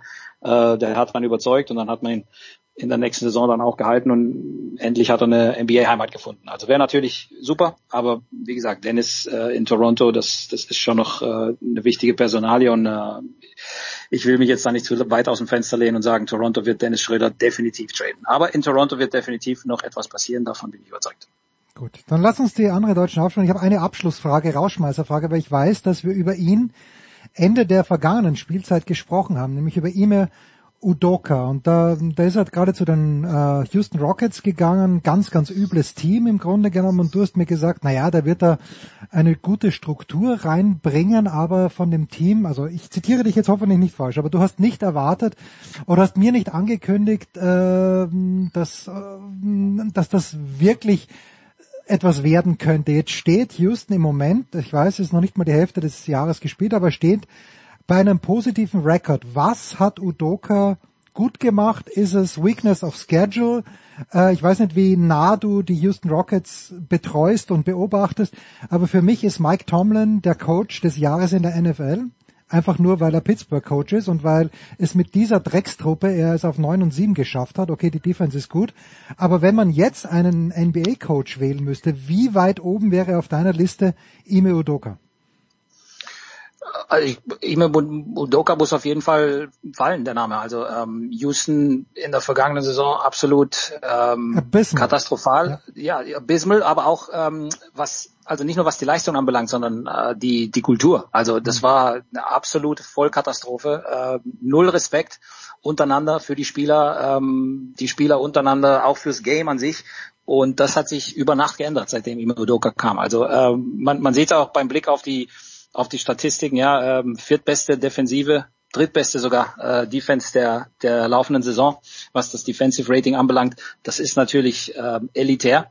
Und in Verbindung mit all diesen jungen Spielern, die sie haben, ja, ein Alperin Schengen, der sogar in All-Star-Dunstkreisen der Name schwebt. Ich glaube nicht, dass das schaffen wird am Ende, aber es ist definitiv jemand, ähm, auf den man ein Auge werfen muss. Ähm, also allein die Veränderung von der zweitmiesesten Defense der Liga äh, zur, zur drittbesten, äh, das ist alleine schon Ime Udokas Verdienst und ähm, auch die Professionalität. Man hat jetzt natürlich mit Fred Van Fleet, mit äh, Dylan Brooks, man hat Veteranen im Team, die dich automatisch auf anderes ähm, Verantwortungslevel hieven, wenn du ein junges Team bist.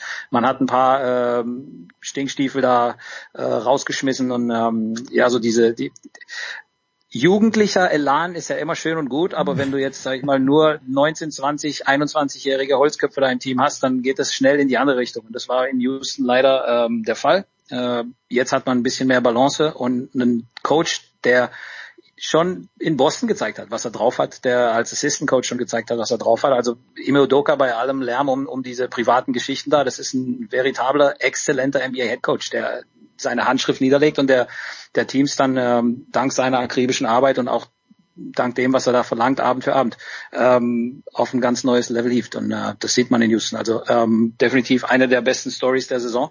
Ähm, ähnlich wie Orlando. Äh, Jamal Mosley, das war für mich äh, lange Zeit, also in den ersten zwei, drei Monaten äh, der Name, den ich da genannt hätte als Head Coach of the Year. Aber wie gesagt, die Saison ist, äh, ist noch lang. Mhm. Äh, wir sind noch nicht mal ähm, an der Halbzeitmarke angekommen und äh, vielleicht vielleicht muss man auch äh, Mark Daniel dann aus äh, Oklahoma City dann nennen, weil die äh, die Oklahoma City Thunder die brausen richtig durch die Liga und und das ist nicht nur eine Überraschung, die so mal kurz aufgeflackert ist oder jetzt sag ich mal, oh, die Defense der Rockets, die sieht aber stark aus, stark gemacht, Imodoka, sondern die Thunder, äh, die rocken die Liga, ne? Also ähm, eins der Top-Teams, äh, Nummer zwei im äh, Westen, gerade die Nummer eins geschlagen, gerade auch Boston geschlagen. Das ist schon äh, ich glaube, der Head Coach of the Year, wenn man den heute vergeben müsste, dann wäre das der Mann äh, aus Oklahoma City. Okay. Das schaue ich mir hm. beim nächsten Mal genau an. Danke, Sepp, Sepp Domito, der NBA-Chefkoch, folgt ihm auf X. Ich danke dir herzlich, Sepp. Kurze Pause und wir schmeißen uns dann raus mit Tennis.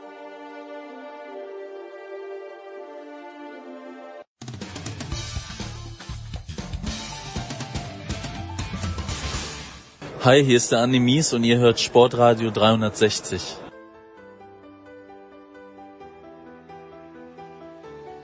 Aber war, cool. Herr Beim nächsten Kamingespräch bist du dabei. Bitte, bitte. Ja, Kamingespräche mit Paul Häuser und mit Klaus Bellstedt sollen auch 2024 zur Regel werden. Es freut mich sehr, dass ihr beide so früh im Jahr schon wieder Zeit habt. Moin nach Bremen, aber nicht ganz nach Bremen, Klaus. Wo bist du? Ich bin, ich bin äh, mitten in der Nordsee auf Spiekeroog, wie üblich um diese Zeit. Herrlich. Genau. Herrlich. Und oh, schöne Sturm, Sturm um Toast. ja, gut ist. Aber, aber Paul, da können wir ausnahmsweise mithalten, oder in München? Weil im Moment in München, du, du wirst am liebsten das Surfbrett rausholen, inklusive Segel im Moment. Ja. Ganz, so ganz, aus. Ja. Paul ja, Häuser. Servus Klaus, Servus in die Runde. Ich war ja draußen bei so einem Skatepark in Freiham du kennst dich da vielleicht auch aus, Jens. Ja. Ey, es gibt, es gibt so viele tolle Skateparks. Und mein, mein Kleiner, der fährt da mit so einem Kickroller da rum, aber mich, uns hätte fast weggeblasen. Also es war so krass und auch richtig schön fies kalt.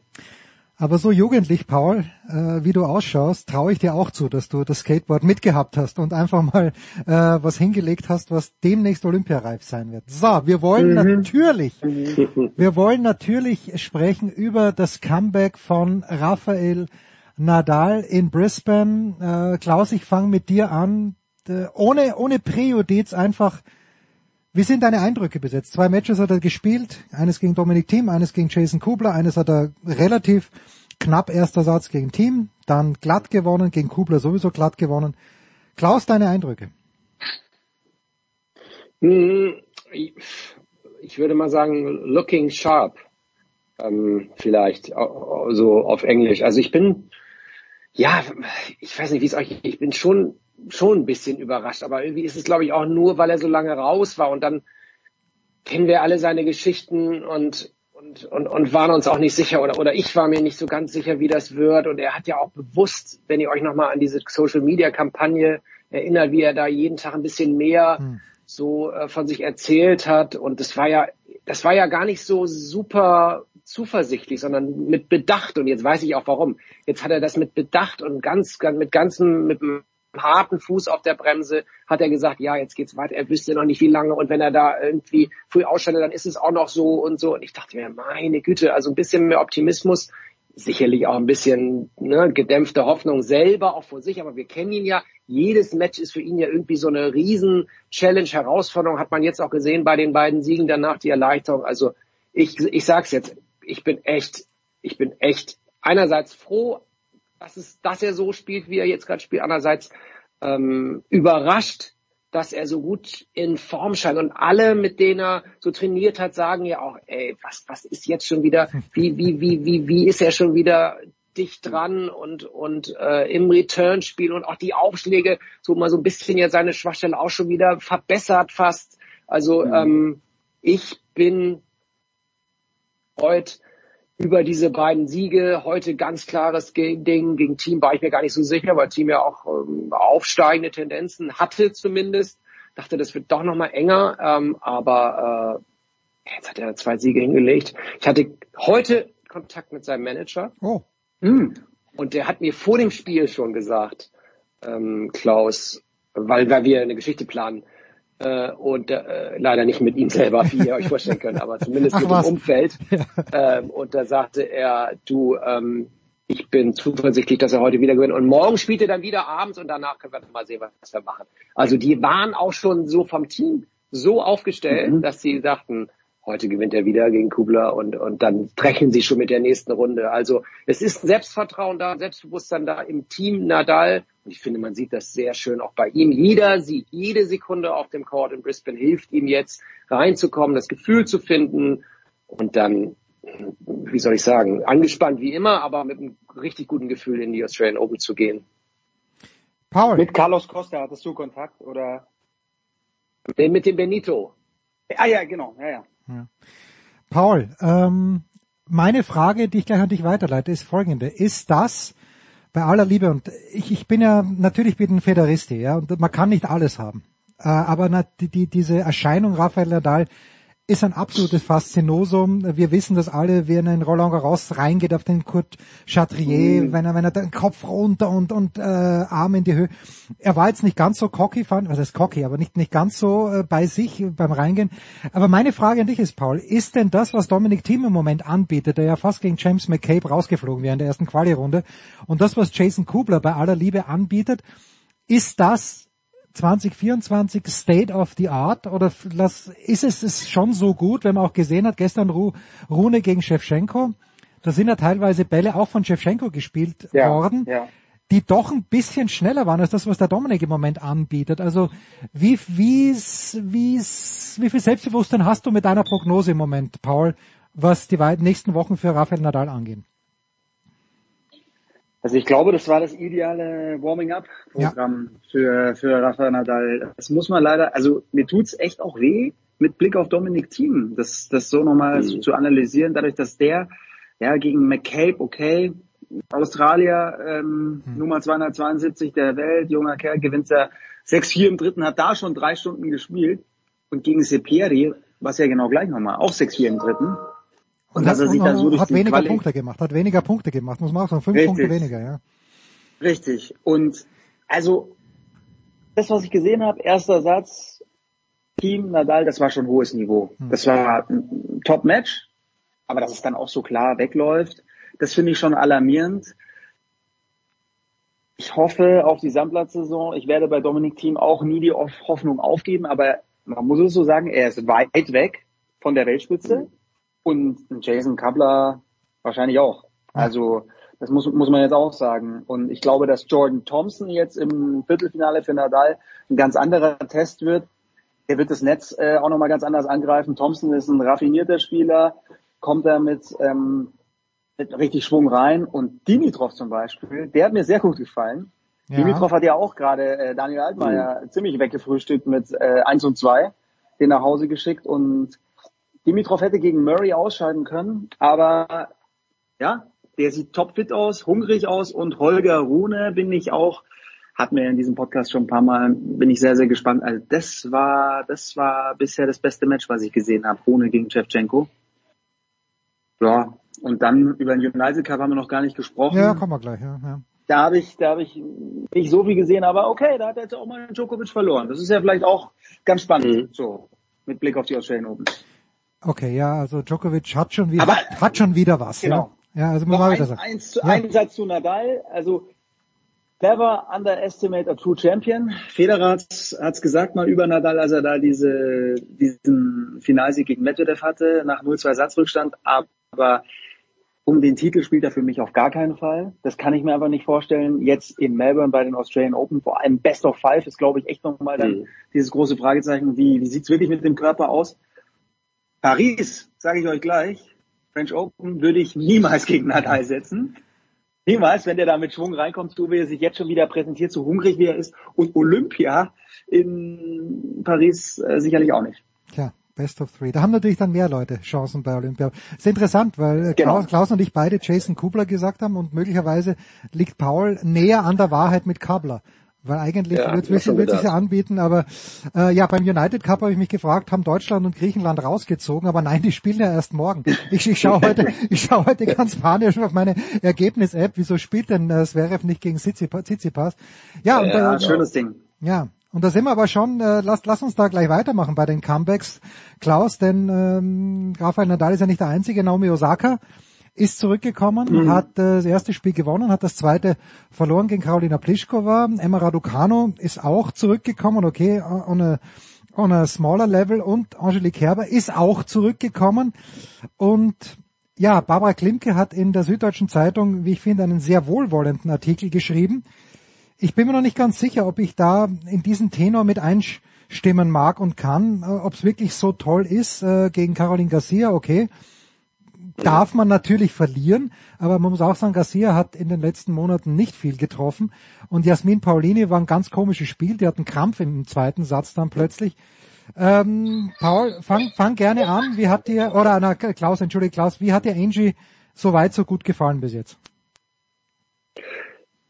Boah, finde ich, ist ganz schwer zu sagen. Also ich, ich erlaube mir doch das Urteil über, über Nadal, da habe ich irgendwie, glaube ich, ein bisschen besseren habe ich ein bisschen besseres Gefühl. So bei Kerber habe ich zu wenig gesehen. Paulini ist ehrlich gesagt ja auch kein, kein, also es war wirklich ein, ein komisches Spiel.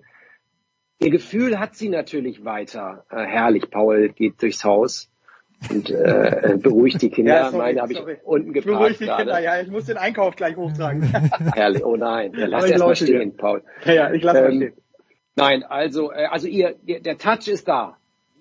Das ist das Schöne. Sie kann die Spieler ähm, vor sich hertreiben. Die Defensivtaktik habe ich wieder gesehen, äh, wie immer. Jetzt natürlich nichts Neues oder so. Was, was, was erwarten wir von ihr eigentlich? Noch weniger als von Nadal, wenn ich ehrlich bin. Also ich, ich, ich glaube auch nicht, dass sie, dass sie, dass sie irgendwie ähm, mehr als zwei Runden übersteht in Australien. Das, das, das kann ich mir beim besten Willen nicht vorstellen. Ähm, bei Nadal glaube ich ehrlich gesagt, dass er doch weiterkommt. Ja, glaube ich auch. Äh, wird, wird, es nicht gewinnen, das glaube ich auch nicht. Aber er wird, äh, weil er so ist, wie er ist, weil er, weil er diesen, diesen fast krankhaften, ähm, diesen krankhaften Perfektionismus hat. Und ich bin mir echt sicher, wenn der hätte nicht, jetzt sind wir wieder bei Nadal, er hätte gar nicht äh, er hätte ja gar nicht starten müssen. Er hätte noch warten können bis zur Sandplatzsaison. Aber wenn er spielt, dann ist er competitive, um dieses schreckliche Wort ähm, nochmal zu sagen. Und deshalb glaube ich an Nadal, ähm, an Kerber. Ich freue mich über sie. Ähm, ich habe ja mich lange unterhalten, leider noch nicht mit Zitzelsberger übrigens, Jens. Ähm, äh, du hattest mir netterweise den Kontakt weitergegeben, äh, meldet sich noch nicht, aber hat er ja auch genug zu tun mit Osaka. Ähm, aber äh, ich, also Petkovic hat mir viel erzählt über Kerber und diese neue Freiheit, die sie hat, das neue, äh, der, der neue Abfall von Druck. Man hat es auch gesehen, finde ich, bei ihren, bei ihren Spielen, so wie, wie sie positiv ähm, nach der Niederlage übrigens gegen Garcia, wenn man sie da mal so beobachtet hat und so, es war nicht so wie sonst. Sie kann ja auch irgendwie das wissen wir ja alle, sie kann ja auch unangenehm sein, wenn sie verliert und dann irgendwie so missmutig und so ein bisschen zickig sein. Fand ich diesmal überhaupt nicht. So Gesichtsausdruck, Körpersprache war trotz allem positiv.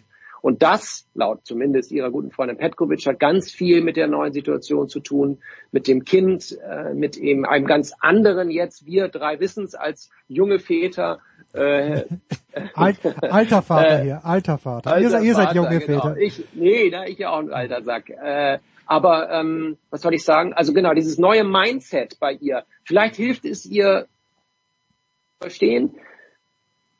Ich, ich glaube, sie braucht deutlich mehr Spielpraxis gerade für ihr Spiel, um reinzukommen, richtig wieder. Und ja klar, ich meine, Australien ist ihr Lieblingsturnier.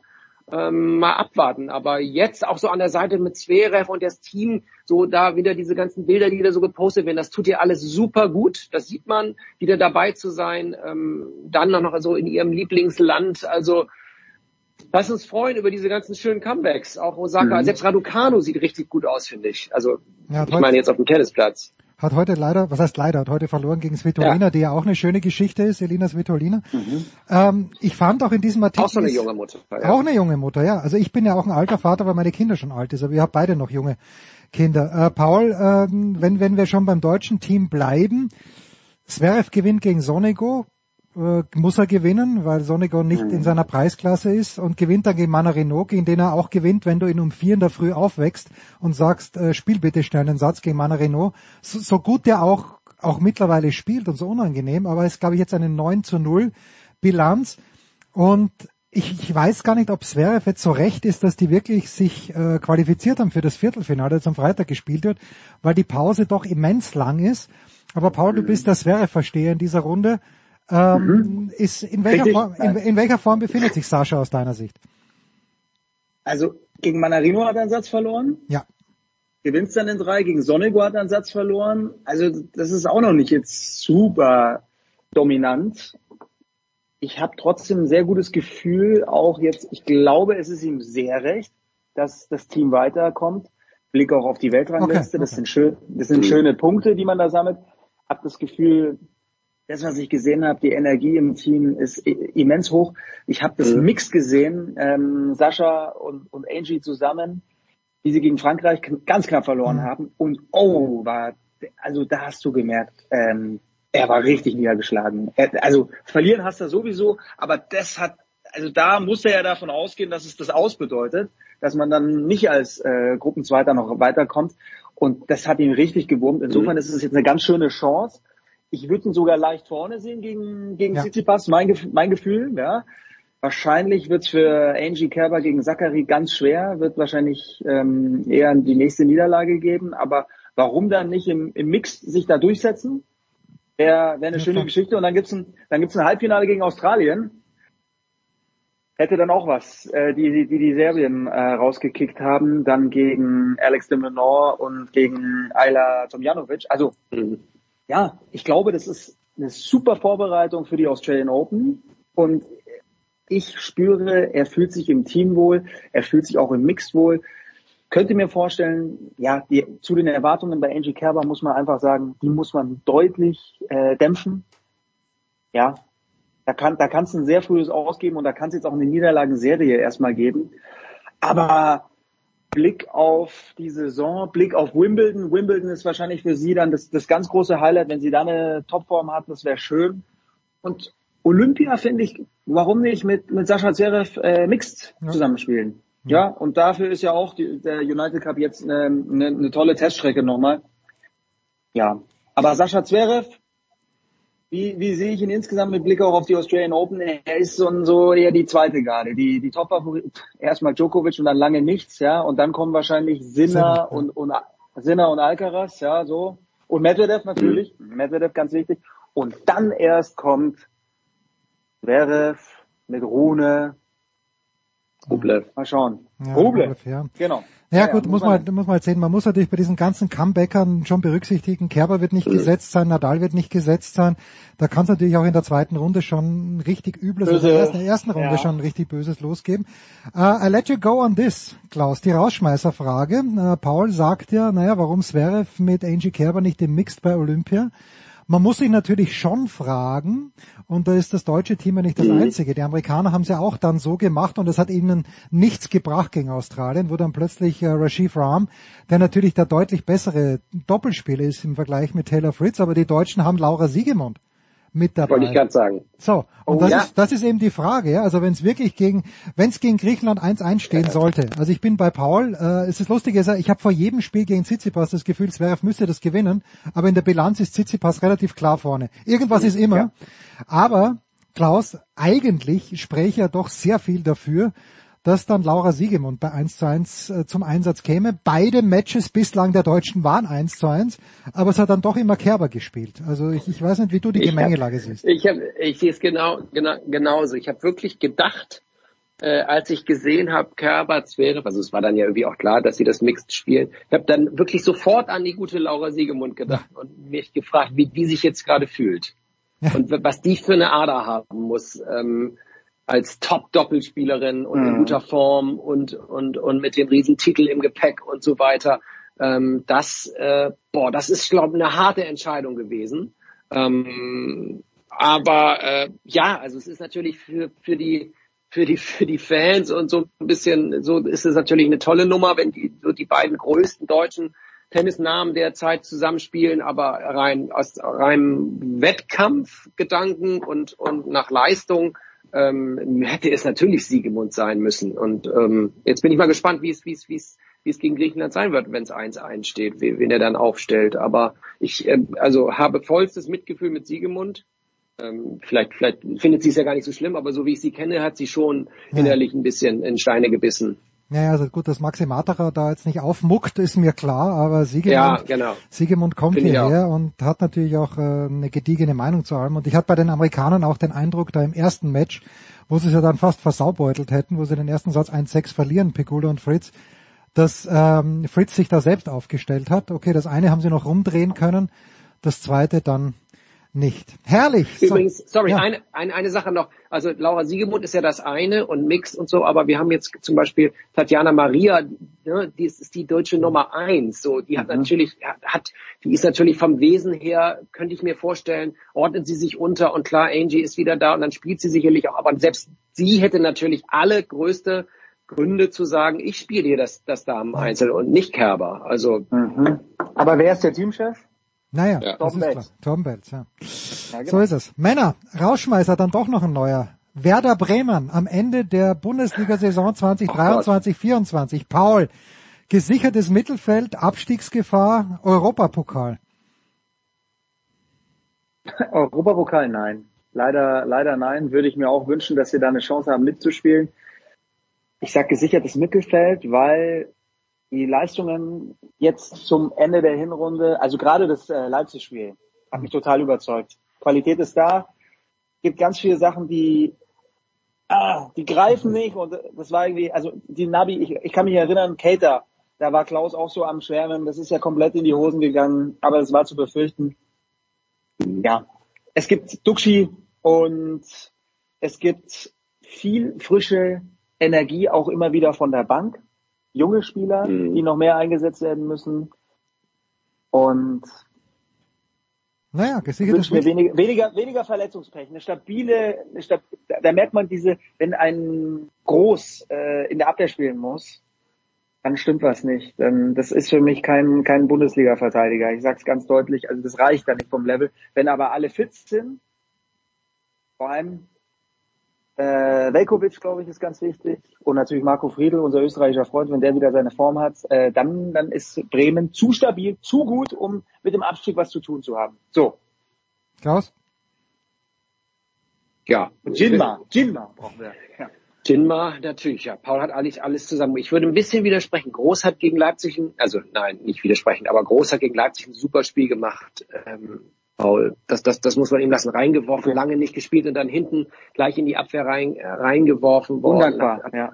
Ganz undankbar, aber es, es ist, er ist ein Benchplayer und, und dann kann man sich auch auf ihn verlassen. Ich gebe dir recht, er ist jetzt kein Stammspieler für einen, einen Bundesliga-Club mit den Ambitionen von Werder, das würde ich auch so sagen. Aber er hat ja diesen Status und ähm, so, dann, dann, dann, dann, dann liefert er auch ab, so wie gegen Leipzig. Und ansonsten sehe ich es auch so. Junge Spieler, Voltemate von der Bank, der Riese, der übrigens nicht Basketball spielen kann. Das ist der Running Gag in Bremen. Immer wenn er sich warm läuft, dann sagen sie, der Basketballspieler kann gar nicht Basketball, ist so lustig. Hat eine unfassbare Technik. Wenn man, wenn ihr den mal von, von der, Na von, von, von der Nähe mhm. seht, das ist unfassbar wieder. Ein feiner. Mhm. Ganz feiner Fuß gegen drei auf engstem Raum. Alle sind ungefähr einen halben Meter kleiner als er, der, der zockt die so ab. Äh, Jinma, ganz wichtig wird, glaube ich, sein, dass, dass sie Boré halten können. Ähm, oh ja, Free Boré ist ja der Hashtag, der in ganz Südamerika gerade benutzt wird, ähm, nach dem Motto ähm, Werder und Frankfurt, lasst ihn doch bitte frei und zu, ähm, wo soll er hin, international oder sowas, international. Ähm, äh, so, ähm, das wäre sehr schade, weil der, finde ich, passt gut zu Duxi. Auch mit seinem Biss kommt ein bisschen mehr aus der Tiefe, arbeitet mehr nach hinten. Ähm, das finde ich schade. Dann müssten sie einen adäquaten Ersatz haben ja, haben einen super Torwart mit dem Zetterer hinten jetzt deutlich besser, finde ich, fußballerisch als Pavlenka. Mhm. Vielleicht wichtig aus meiner Sicht, um da gar nicht reinzurutschen mehr, ähm, also der, den Trend bestätigen, Bochum schlagen im ersten mhm. Rückrundenspiel ist ganz wichtig, finde ich. Und dann diese beiden hammerfiesen Spiele gegen Darmstadt und Heidenheim, wo sie jeweils verloren oh. haben. Ja, und das darf nicht nochmal äh, passieren. Vier Tore. Vier Tore. Zwei, also acht Tore verloren. gegen Darmstadt und Heidenheim, Wahnsinn. Ja. Das sind aus meiner Sicht die beiden Schlüsselspiele. Es sind Heimspiele. Wenn sie die beide gewinnen, ähm, dann glaube ich auch, dass ein Platz zwischen 10 und 13 vielleicht sogar drin ist. Aber absteigen werden sie nicht. Ihr hörtet hier first von Klaus Bellstedt und von Paul Häuser. Das war's, die Big Show 642. Danke Klaus, danke Paul, immer eine Freude. Wir hören uns schon bald wieder. Das war die Big Show auf sportradio360.de. Folgen Sie uns auf Twitter, klicken Sie den Gefällt mir Button auf unserer Facebook-Seite und abonnieren Sie uns via RSS-Feed oder auf iTunes. Die nächste Ausgabe der Big Show gibt es am kommenden Donnerstag. Bis dahin sollten Sie die Zeit nutzen und die weiteren Angebote auf sportradio360.de wahrnehmen. Play Ball! Da ist gar nichts toll.